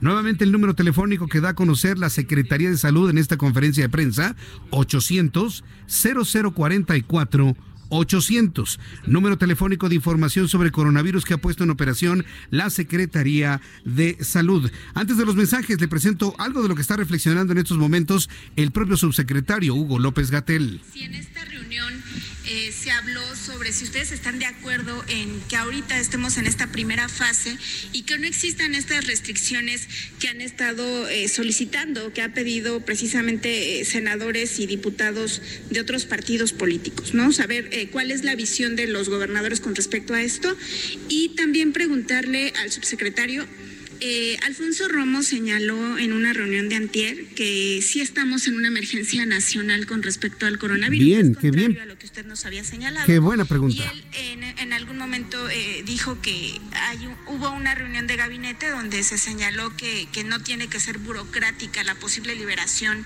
de, de estos recursos. Y para el director de epidemiología, si nos podría, si me podría mencionar cómo se haría, eh, se harían campañas informativas específicamente en esta primera fase para universidades, escuelas públicas, o bien se haría una campaña nacional a través de tiempos oficiales, o, o cómo sería para cumplir con este, con este requisito. Gracias.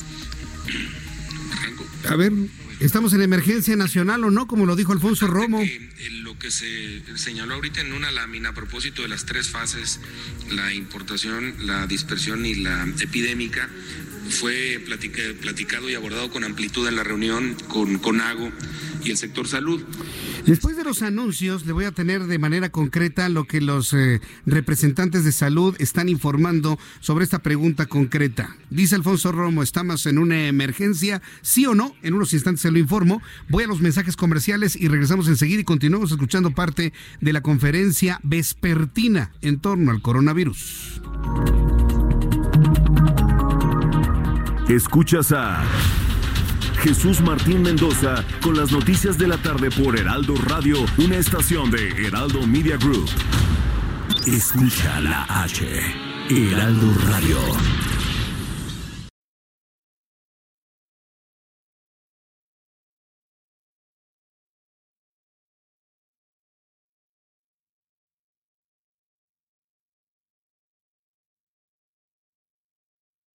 Escucha la H, Heraldo Radio. Escucha las noticias de la tarde con Jesús Martín Mendoza. Regresamos.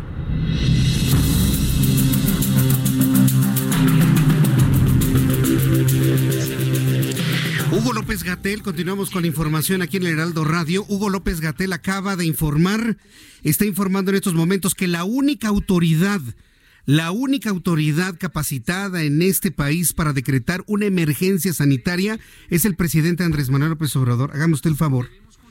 Porque él pertenece al Consejo de Salubridad General. Ni siquiera la Secretaría de Salud, dice Hugo López Gatel, puede de- decretar una emergencia. Recae en el Consejo de Salubridad General que encabeza el presidente de la República. Oiga, pero el presidente de la República no es virólogo. Hugo López Gatel no es virólogo, no es médico, no es especialista, no es epidemiólogo. No, no, no, perdón. Pero aquí, aquí verdaderamente tenemos una ausencia, una laguna gigantesca. Estaba hablando, le preguntaron sobre si estamos en una emergencia, ¿no? Y Hugo López Gatel acaba de informar de que la emergencia es de uso genérico y de uso libre, más allá de su connotación jurídica. Pero pues que el ingeniero Romo, pues él en realidad está preocupado, pero que en este momento no hay una emergencia sanitaria por coronavirus en México. La única instancia que puede determinar esa emergencia es el Consejo de Salubridad General que encabeza el presidente de la República. Si tenemos un presidente que sigue insistiendo en que no pasa nada, pues olvídese, aquí en México nunca habrá ningún tipo de emergencia, haya los casos que haya. En estos momentos, José Luis Salomía, quien es el director de epidemiología y vocero de la Secretaría de Salud, comenta lo siguiente. La reunión del CONAGO fue que los estados van a nombrar voceros para que cada uno de los 32 estados pueda también tener una persona identificada a través de la cual puedan estar compartiendo información oficial, información eh, de carácter técnico, informando a la población.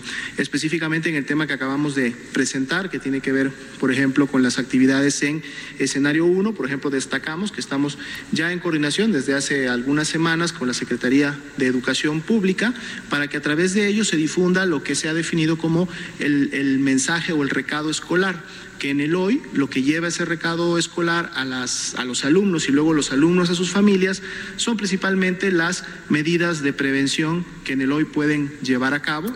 Es lo que está comentando José Luis Salomía, de hecho, de alguna manera ya descendiendo hacia lo que es una estrategia de información escolar en todos los niveles, en caso de que el coronavirus se llegase a generar, a generar precisamente en el ámbito escolar, a nivel básico, a nivel medio básico, inclusive superior. Entonces son, me llama poderosamente la atención este asunto. A pregunta concreta de una reportera, oiga, Alfonso Romo, que está muy cerca del presidente de la República, habla de que estamos en una verdadera emergencia. Hoy Hugo López Gatel ha descartado que estemos en una emergencia. Que la utilización del término es porque Alfonso Romo está muy preocupado. Nada más.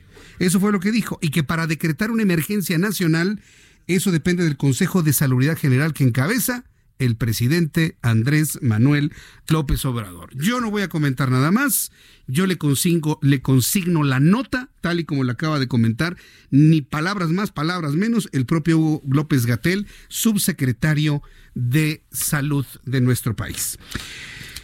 Sí, Increíble. Pero bueno, vamos con eh, la siguiente entrevista que le hemos preparado a usted ahora que hemos estado hablando de marihuana.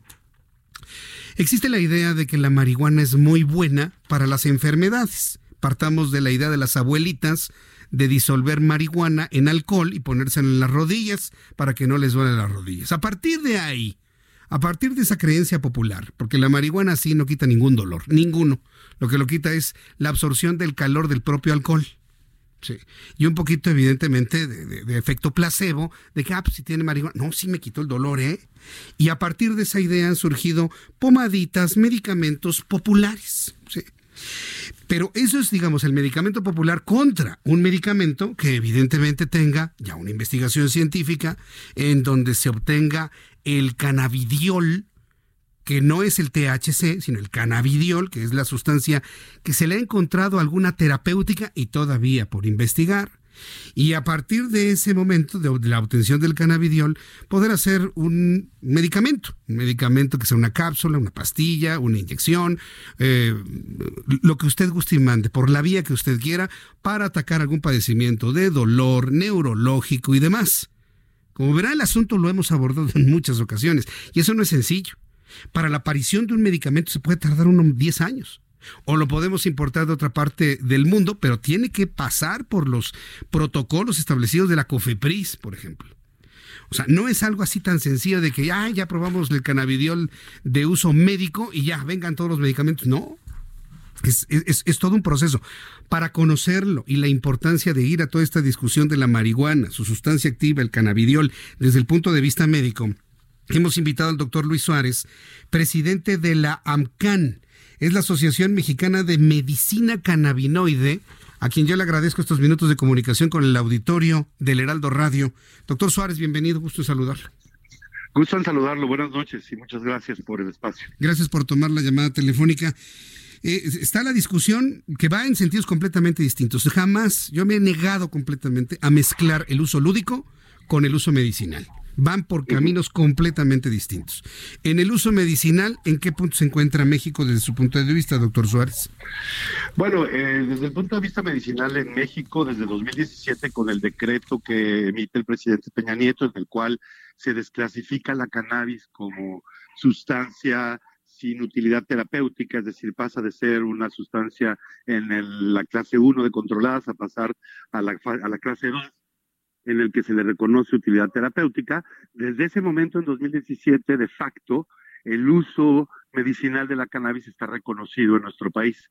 Sin embargo, desde ese momento a la fecha, la COFEPCRIS, que es el órgano eh, encargado por parte del gobierno federal de emitir las regulaciones en materia sanitaria, pues ha faltado y no ha podido emitir todavía una regulación que nos permite, decir, unas reglas del juego para poder hacer investigación y desarrollo de medicamentos a raíz del cannabis y utilizar el cannabis como medicamento como tal. Entonces, efectivamente, son dos cosas diferentes. Mm, lo que sucedió hoy, hoy en el Senado, sin embargo, me parece que es una cosa positiva, se avanza en poder ir allanando el camino, pero la parte medicinal, pues todavía estamos esperando el reglamento que tendrá que emitir COFEPRIS antes del día 7 de julio del año presente, ¿no? Bien, ahora bien, pero hablando concretamente, medicamentos con base en el cannabidiol elaborados en México, ¿a qué distancia de tiempo estamos?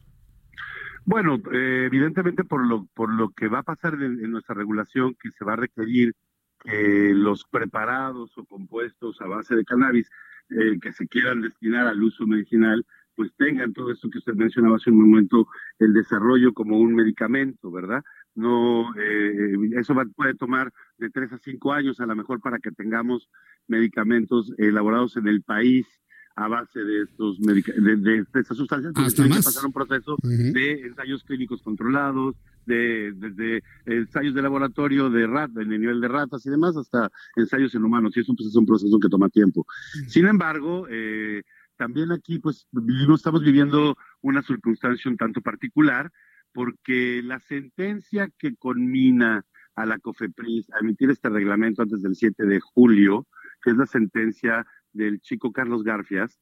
Eh, e, esta sentencia es muy peculiar porque no solamente conmina a que las autoridades le provean de su medicamento a este paciente y por lo tanto a todos los demás, que son millones que lo están esperando, y ahí yo me quiero diferir de lo que usted comentaba hace un momento, porque la cannabis, si tiene una indicación que está bien establecida su eficacia y seguridad y su eh, perfil de mayor seguridad conforme a los medicamentos aprobados es precisamente el tratamiento del dolor y del dolor crónico. Y no es solamente en este caso el CBD, sino también se requiere THC, porque el THC actúa sobre los receptores que están en el tallo y en la médula espinal, eh, controlando las vías del dolor. Una pregunta, perdone, eh, ¿cuál es la entidad, cuál es la entidad que certificó que el que esta sustancia activa de la marihuana es buena contra el dolor? Porque la información que yo tengo es que nadie lo ha hecho, ¿eh? Con mucho gusto. Y, ¿Quién fue? esta es información pública que está ahí, está publicada. Yo no la conozco. y mucha gente no la conoce. Disculpe, usted es científico, usted es médico. No, no, soy un periodista que le estoy preguntando. yo con mucho gusto le puedo poner. ¿Cuál es la instancia que ha determinado que el cannabidiol es bueno para el dolor? ¿Me puede decir el nombre del laboratorio, del estudio que lo certifica, por favor? Con muchísimo gusto le puedo citar cientos, no solo uno, sino cientos de estudios con, que sí lo con uno, con uno, con uno, con uno, con uno. y revisiones. Con uno, no quiero cien, con uno se lo, se lo, se lo, cito, se llama Compass, que se llama este Chronic, bueno, las siglas en inglés lo, lo realizó el doctor Mark en Canadá con mm. cientos de miles de pacientes de dolor crónico, ¿verdad? En los que se demostró la eficacia del cannabis para tratar el dolor. Inclusive, si usted se fija, en todos los estados de la Unión Americana, en los cuales se ha aprobado el uso medicinal o recreativo de la cannabis, la prescripción de opiáceos, los medicamentos más prescritos para el dolor que tienen a Estados Unidos en un vilo, ¿sí? En una epidemia de eh, pacientes absolutamente narcotizados y con sobredosis muy importantes. La cannabis no produce esos problemas y trata ah, mejor el dolor. En todos los estados donde está regulado, los pacientes requieren menos prescripción de opioides, se utilizan menos prescripciones de opioides y hay menos yo, yo, nada más le quiero comentar lo siguiente la, la, la, la, información es ah. pública, está disponible. Si ustedes se pueden acercar a la página de la asociación. Déjeme, preguntarle ahora yo a usted. Déjeme preguntarle por el. Yo entiendo que usted está en una defensa de, de, de esta planta. Eso, eso me queda completamente claro. Pero decir que no hace nada me parece que es una irresponsabilidad. Conozco gente que se ha vuelto adicta a la marihuana y que se le ha perdido la vida que vive completamente recargada en otras personas. Yo los he visto y han sido amigos míos que me duelen en el alma haber perdido por haberse vuelto adictos a la marihuana. No vayamos, al, no vayamos, no vayamos al término, no vayamos. espéreme, déjeme decirle, no vayamos, no vayamos al término de, la, de la adicción. ¿Sí? No vayamos hasta la adicción, vayamos a la otra parte, usted lo mencionó. A mí lo que me preocupa es que en la discusión de lo medicinal se mezcle lo lúdico, porque hay gente que asegura que fumándose un churro de marihuana, eso es medicinal. Y eso ustedes los especialistas tienen la responsabilidad de aclararlo. Fumar marihuana consumiéndola con combustión no tiene nada de medicinal, doctor. Nada, es solamente lúdico. Yo eso, eso no, lo, no lo voy a rebatir. Hay muchas maneras de administrarse los medicamentos. en este caso, esta flor que es el cannabis y que tiene los cannabinoides, pues se puede administrar de muchas maneras. Una de ellas es la vaporizada o la inhalada o la fumada, la, vía de combustión. Evidentemente la vía de combustión ningún médico la va a recomendar. No, nunca. No es algo que podamos recomendarle a un paciente que fume. Y ni los cannabis, ni tabaco. Y los vapeadores están también por ahí en una discusión que hasta el propio presidente ya los ya no los quiere, los vapeadores. Pero bueno, finalmente esa ya es eh, una discusión paralela, ¿no? Esa es una discusión aparte. Pero aquí el tema, mira, y creo que es muy importante. Yo nunca dije que la cannabis fuera inocua. La cannabis, como cualquier cualquier otra sustancia psicoactiva tiene, o psicotrópica, porque en este caso tiene elementos tanto psicoactivos, que sería el caso del CBD, como psicotrópicos, como el THC, que, que cambia la percepción, que altera eh, los sentidos. Evidentemente tienen el uso problemático, que son estas personas que se vuelven adictas, que tienen ya la incapacidad que usted mencionaba, que afortunadamente son el, el menor índice de los usuarios de cannabis, ¿verdad? Llegan a esos niveles de, usuarios problemáticos. Y sin embargo, sí se le reconocen, y eso, como le digo, está, esa información pública está en Internet, hay sitios, yo le puedo facilitar a usted y a todo su auditorio toda la bibliografía que usted quiera para sustentar. Precisamente el mejor uso sustentado de la cannabis es el dolor crónico, el dolor neuropático, el dolor asociado a procesos oncológicos, el dolor de la neuropatía diabética, del dolor del VIH. Con eso estamos hablando de millones de pacientes, no solo en México, sino en el mundo, que se pueden beneficiar del uso de esta planta en medicina. Nosotros no estamos hablando en la asociación de reivindicar el uso lúdico. Ese es tema de los derechos de cada uno que los ejerza como los quiere ejercer. De eso se encargó ya la Suprema Corte y el Senado de legislar. Y está legislando. Estamos esperando el reglamento de la COFEPRIS que nos permita hacer investigación, desarrollo de medicamentos y proporcionar tratamientos cannabinoides seguros a nuestros pacientes. Pues doctor, yo le agradezco mucho, doctor Luis Suárez, presidente de la Asociación Mexicana de Medicina Cannabinoide, el que me haya tomado la llamada telefónica, que en esta pasión que genera el mismo tema me haya respondido a las preguntas y seguiremos eh, en comunicación en oportunidad futura, ahora que precisamente el tema se debate en el Senado de la República. Muchas gracias, le envío un abrazo, gracias doctor, que le vaya muy bien. A sus órdenes, hasta, luego. Es el doctor Luis Suárez quien es el presidente de la Asociación Mexicana de Medicina Cannabinoide. Se trata de encontrar el bienestar y por eso Bienestar H, hoy aquí en el Heraldo Radio con Mariano Riva Palacio. Mi querido Mariano, bienvenido. Querido Jesús Martín, pues vaya que sí es muy polémico, el tema de la, cannabis definitivamente, ya sea por asuntos meramente lúdicos o medicinales, siempre va a generar una polémica. Yo creo que eh, hay, es muy importante, como lo dijiste tú, y lo terminó aceptando tu, tu entrevistado, finalmente hay que separar el aspecto lúdico del aspecto medicinal yo en varias ocasiones también he tenido la oportunidad de eh, entrevistar a varios médicos y coinciden, ¿eh? Definitivamente un asunto es el lúdico y un asunto es el medicinal. Van por lados completamente distintos. Y si la medicina es buena y funciona, pues bienvenida. Y bienvenida. lo que me preocupa es que en esta discusión alguien crea que fumar marihuana es medicinal. definitivamente. Que, no pasa nada. Ahí sí es. Eh, no, no, funciona de esa manera. No, Estoy completamente de acuerdo contigo. Jesús Martín, hoy es el Día Mundial contra la Obesidad y según datos publicados por la encuesta Nacional de Salud, en México el porcentaje de adultos de 20 años y más con sobrepeso y obesidad es del 75.2%. ¡Qué barbaridad! 39.1% con sobrepeso, 36.1% con obesidad. Esto equivale a 62 millones de mexicanos viviendo con esta enfermedad. Y, preocupados por el coronavirus. Este es un problema más grave que el coronavirus. Lo platicábamos contigo la semana antepasada. Sí hay que preocuparnos por el coronavirus, pero hay otros padecimientos y otras enfermedades que nos tienen que generar muchísima atención. La influenza, te lo decía, hay más casos de influenza y más fallecimientos por influenza que por coronavirus. Y el asunto del, sobrepeso y la obesidad es un problema de salud pública mundial. Y es una enfermedad cuyo riesgo está asociado a otras enfermedades enfermedades que pueden deteriorar gradualmente la salud de las personas. Una persona con obesidad puede generar diabetes mellitus tipo 2, enfermedades cardiovasculares. Y ahora se ha confirmado científicamente que una persona con obesidad tiene riesgo potencial de padecer hasta 13 tipos de cáncer. Ya está confirmado, ya está dentro de 13 tipos de cáncer. 13 tipos diferentes de cáncer. No significa que cualquier persona con obesidad va a padecer algún tipo de cáncer, pero el riesgo es potencial. Eso sí lo quiero dejar muy, muy bien este, aclarado, precisamente para no desatar polémicas falsas de que es que Mariano y le comentó con Jesús Martín que una persona con obesidad a fuerza va a desarrollar un cáncer. No, es una elevación en el riesgo. Exactamente. Las personas con obesidad, Jesús Martín, son constantemente avergonzadas, buleadas y muchas se culpan por su condición física.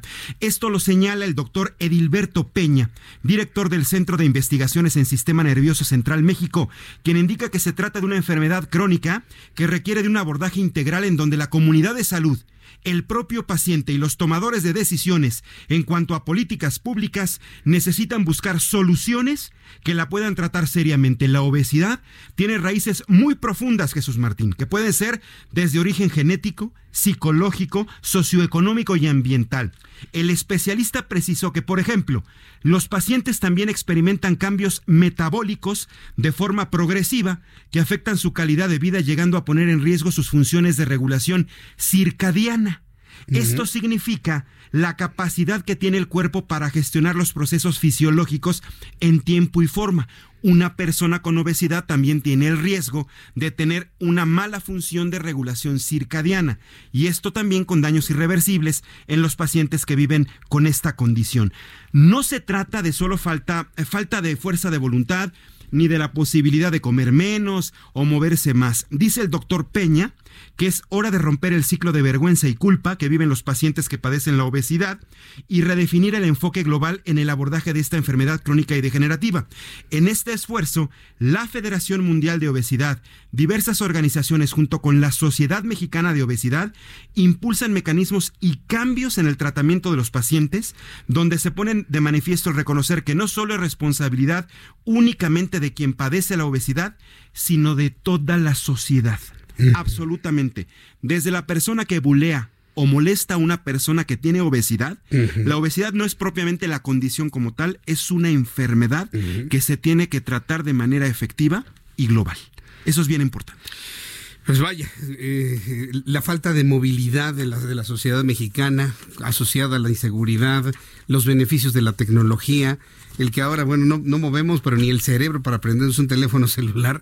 Ahí está todo, este, mi querido Mariano. Pero bueno, vamos a seguir muy atentos de este tema.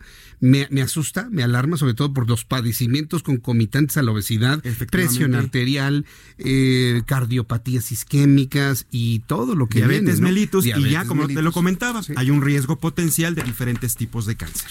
Mariano Riva Palacio, Bienestar H, aquí en el Heraldo Radio. ¿Dónde te encontramos? ¿Dónde te escuchamos? ¿Dónde te vemos, por favor? Redes sociales, estamos en Twitter como arroba JM Riva Palacio, Instagram JM Riva Palacio y estoy en Facebook como Mariano Riva Palacio Yáñez. Ya estamos, como te lo comenté la semana pasada, estamos preparando un programa para el Heraldo Televisión. Muy pronto te daré noticias en este espacio, si tú me lo permites. Estamos a la espera. Muchas gracias, Mariano. Gracias, Jesús Martín. Muy buenas noches. Muy bien, muy buenas noches. Son las 7.54. Antes de despedirnos, vamos a revisar algo de información internacional. Hay cosas muy importantes que han ocurrido en los Estados Unidos. Pero antes, Abraham Arreola nos dice qué sucedía un día como hoy, 4 de marzo, en el mundo.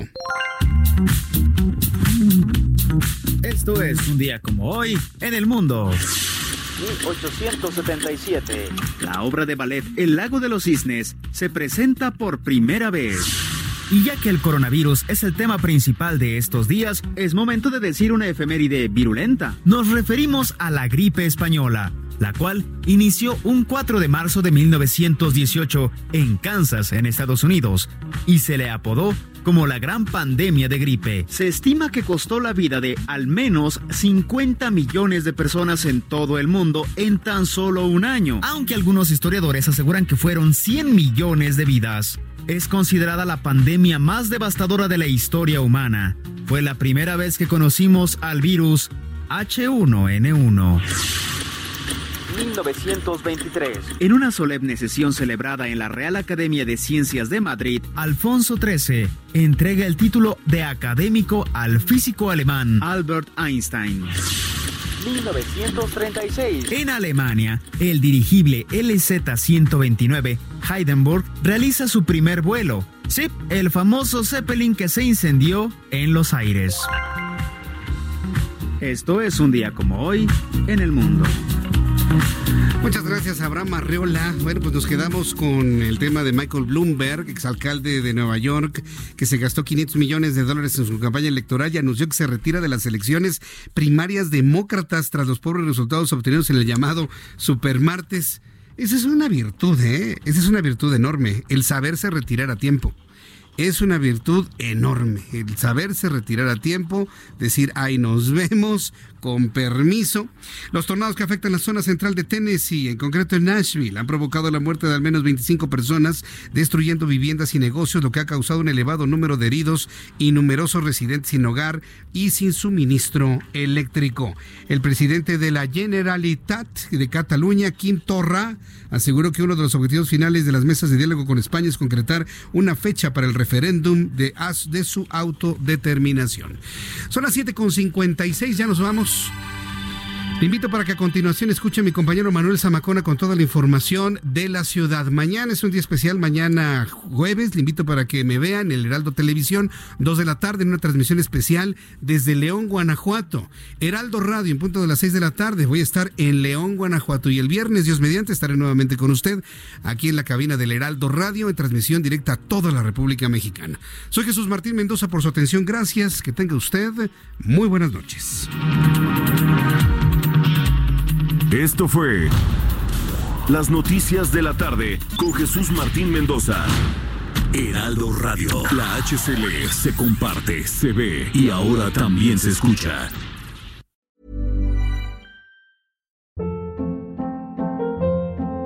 Hold up. What was that? Boring. No flavor. That was as bad as those leftovers you ate all week. Kiki Palmer here, and it's time to say hello to something fresh and guilt-free. Hello Fresh. Jazz up dinner with pecan-crusted chicken or garlic butter shrimp scampi. Now that's music to my mouth. Hello Fresh. Let's get this dinner party started. Discover all the delicious possibilities at hellofresh.com.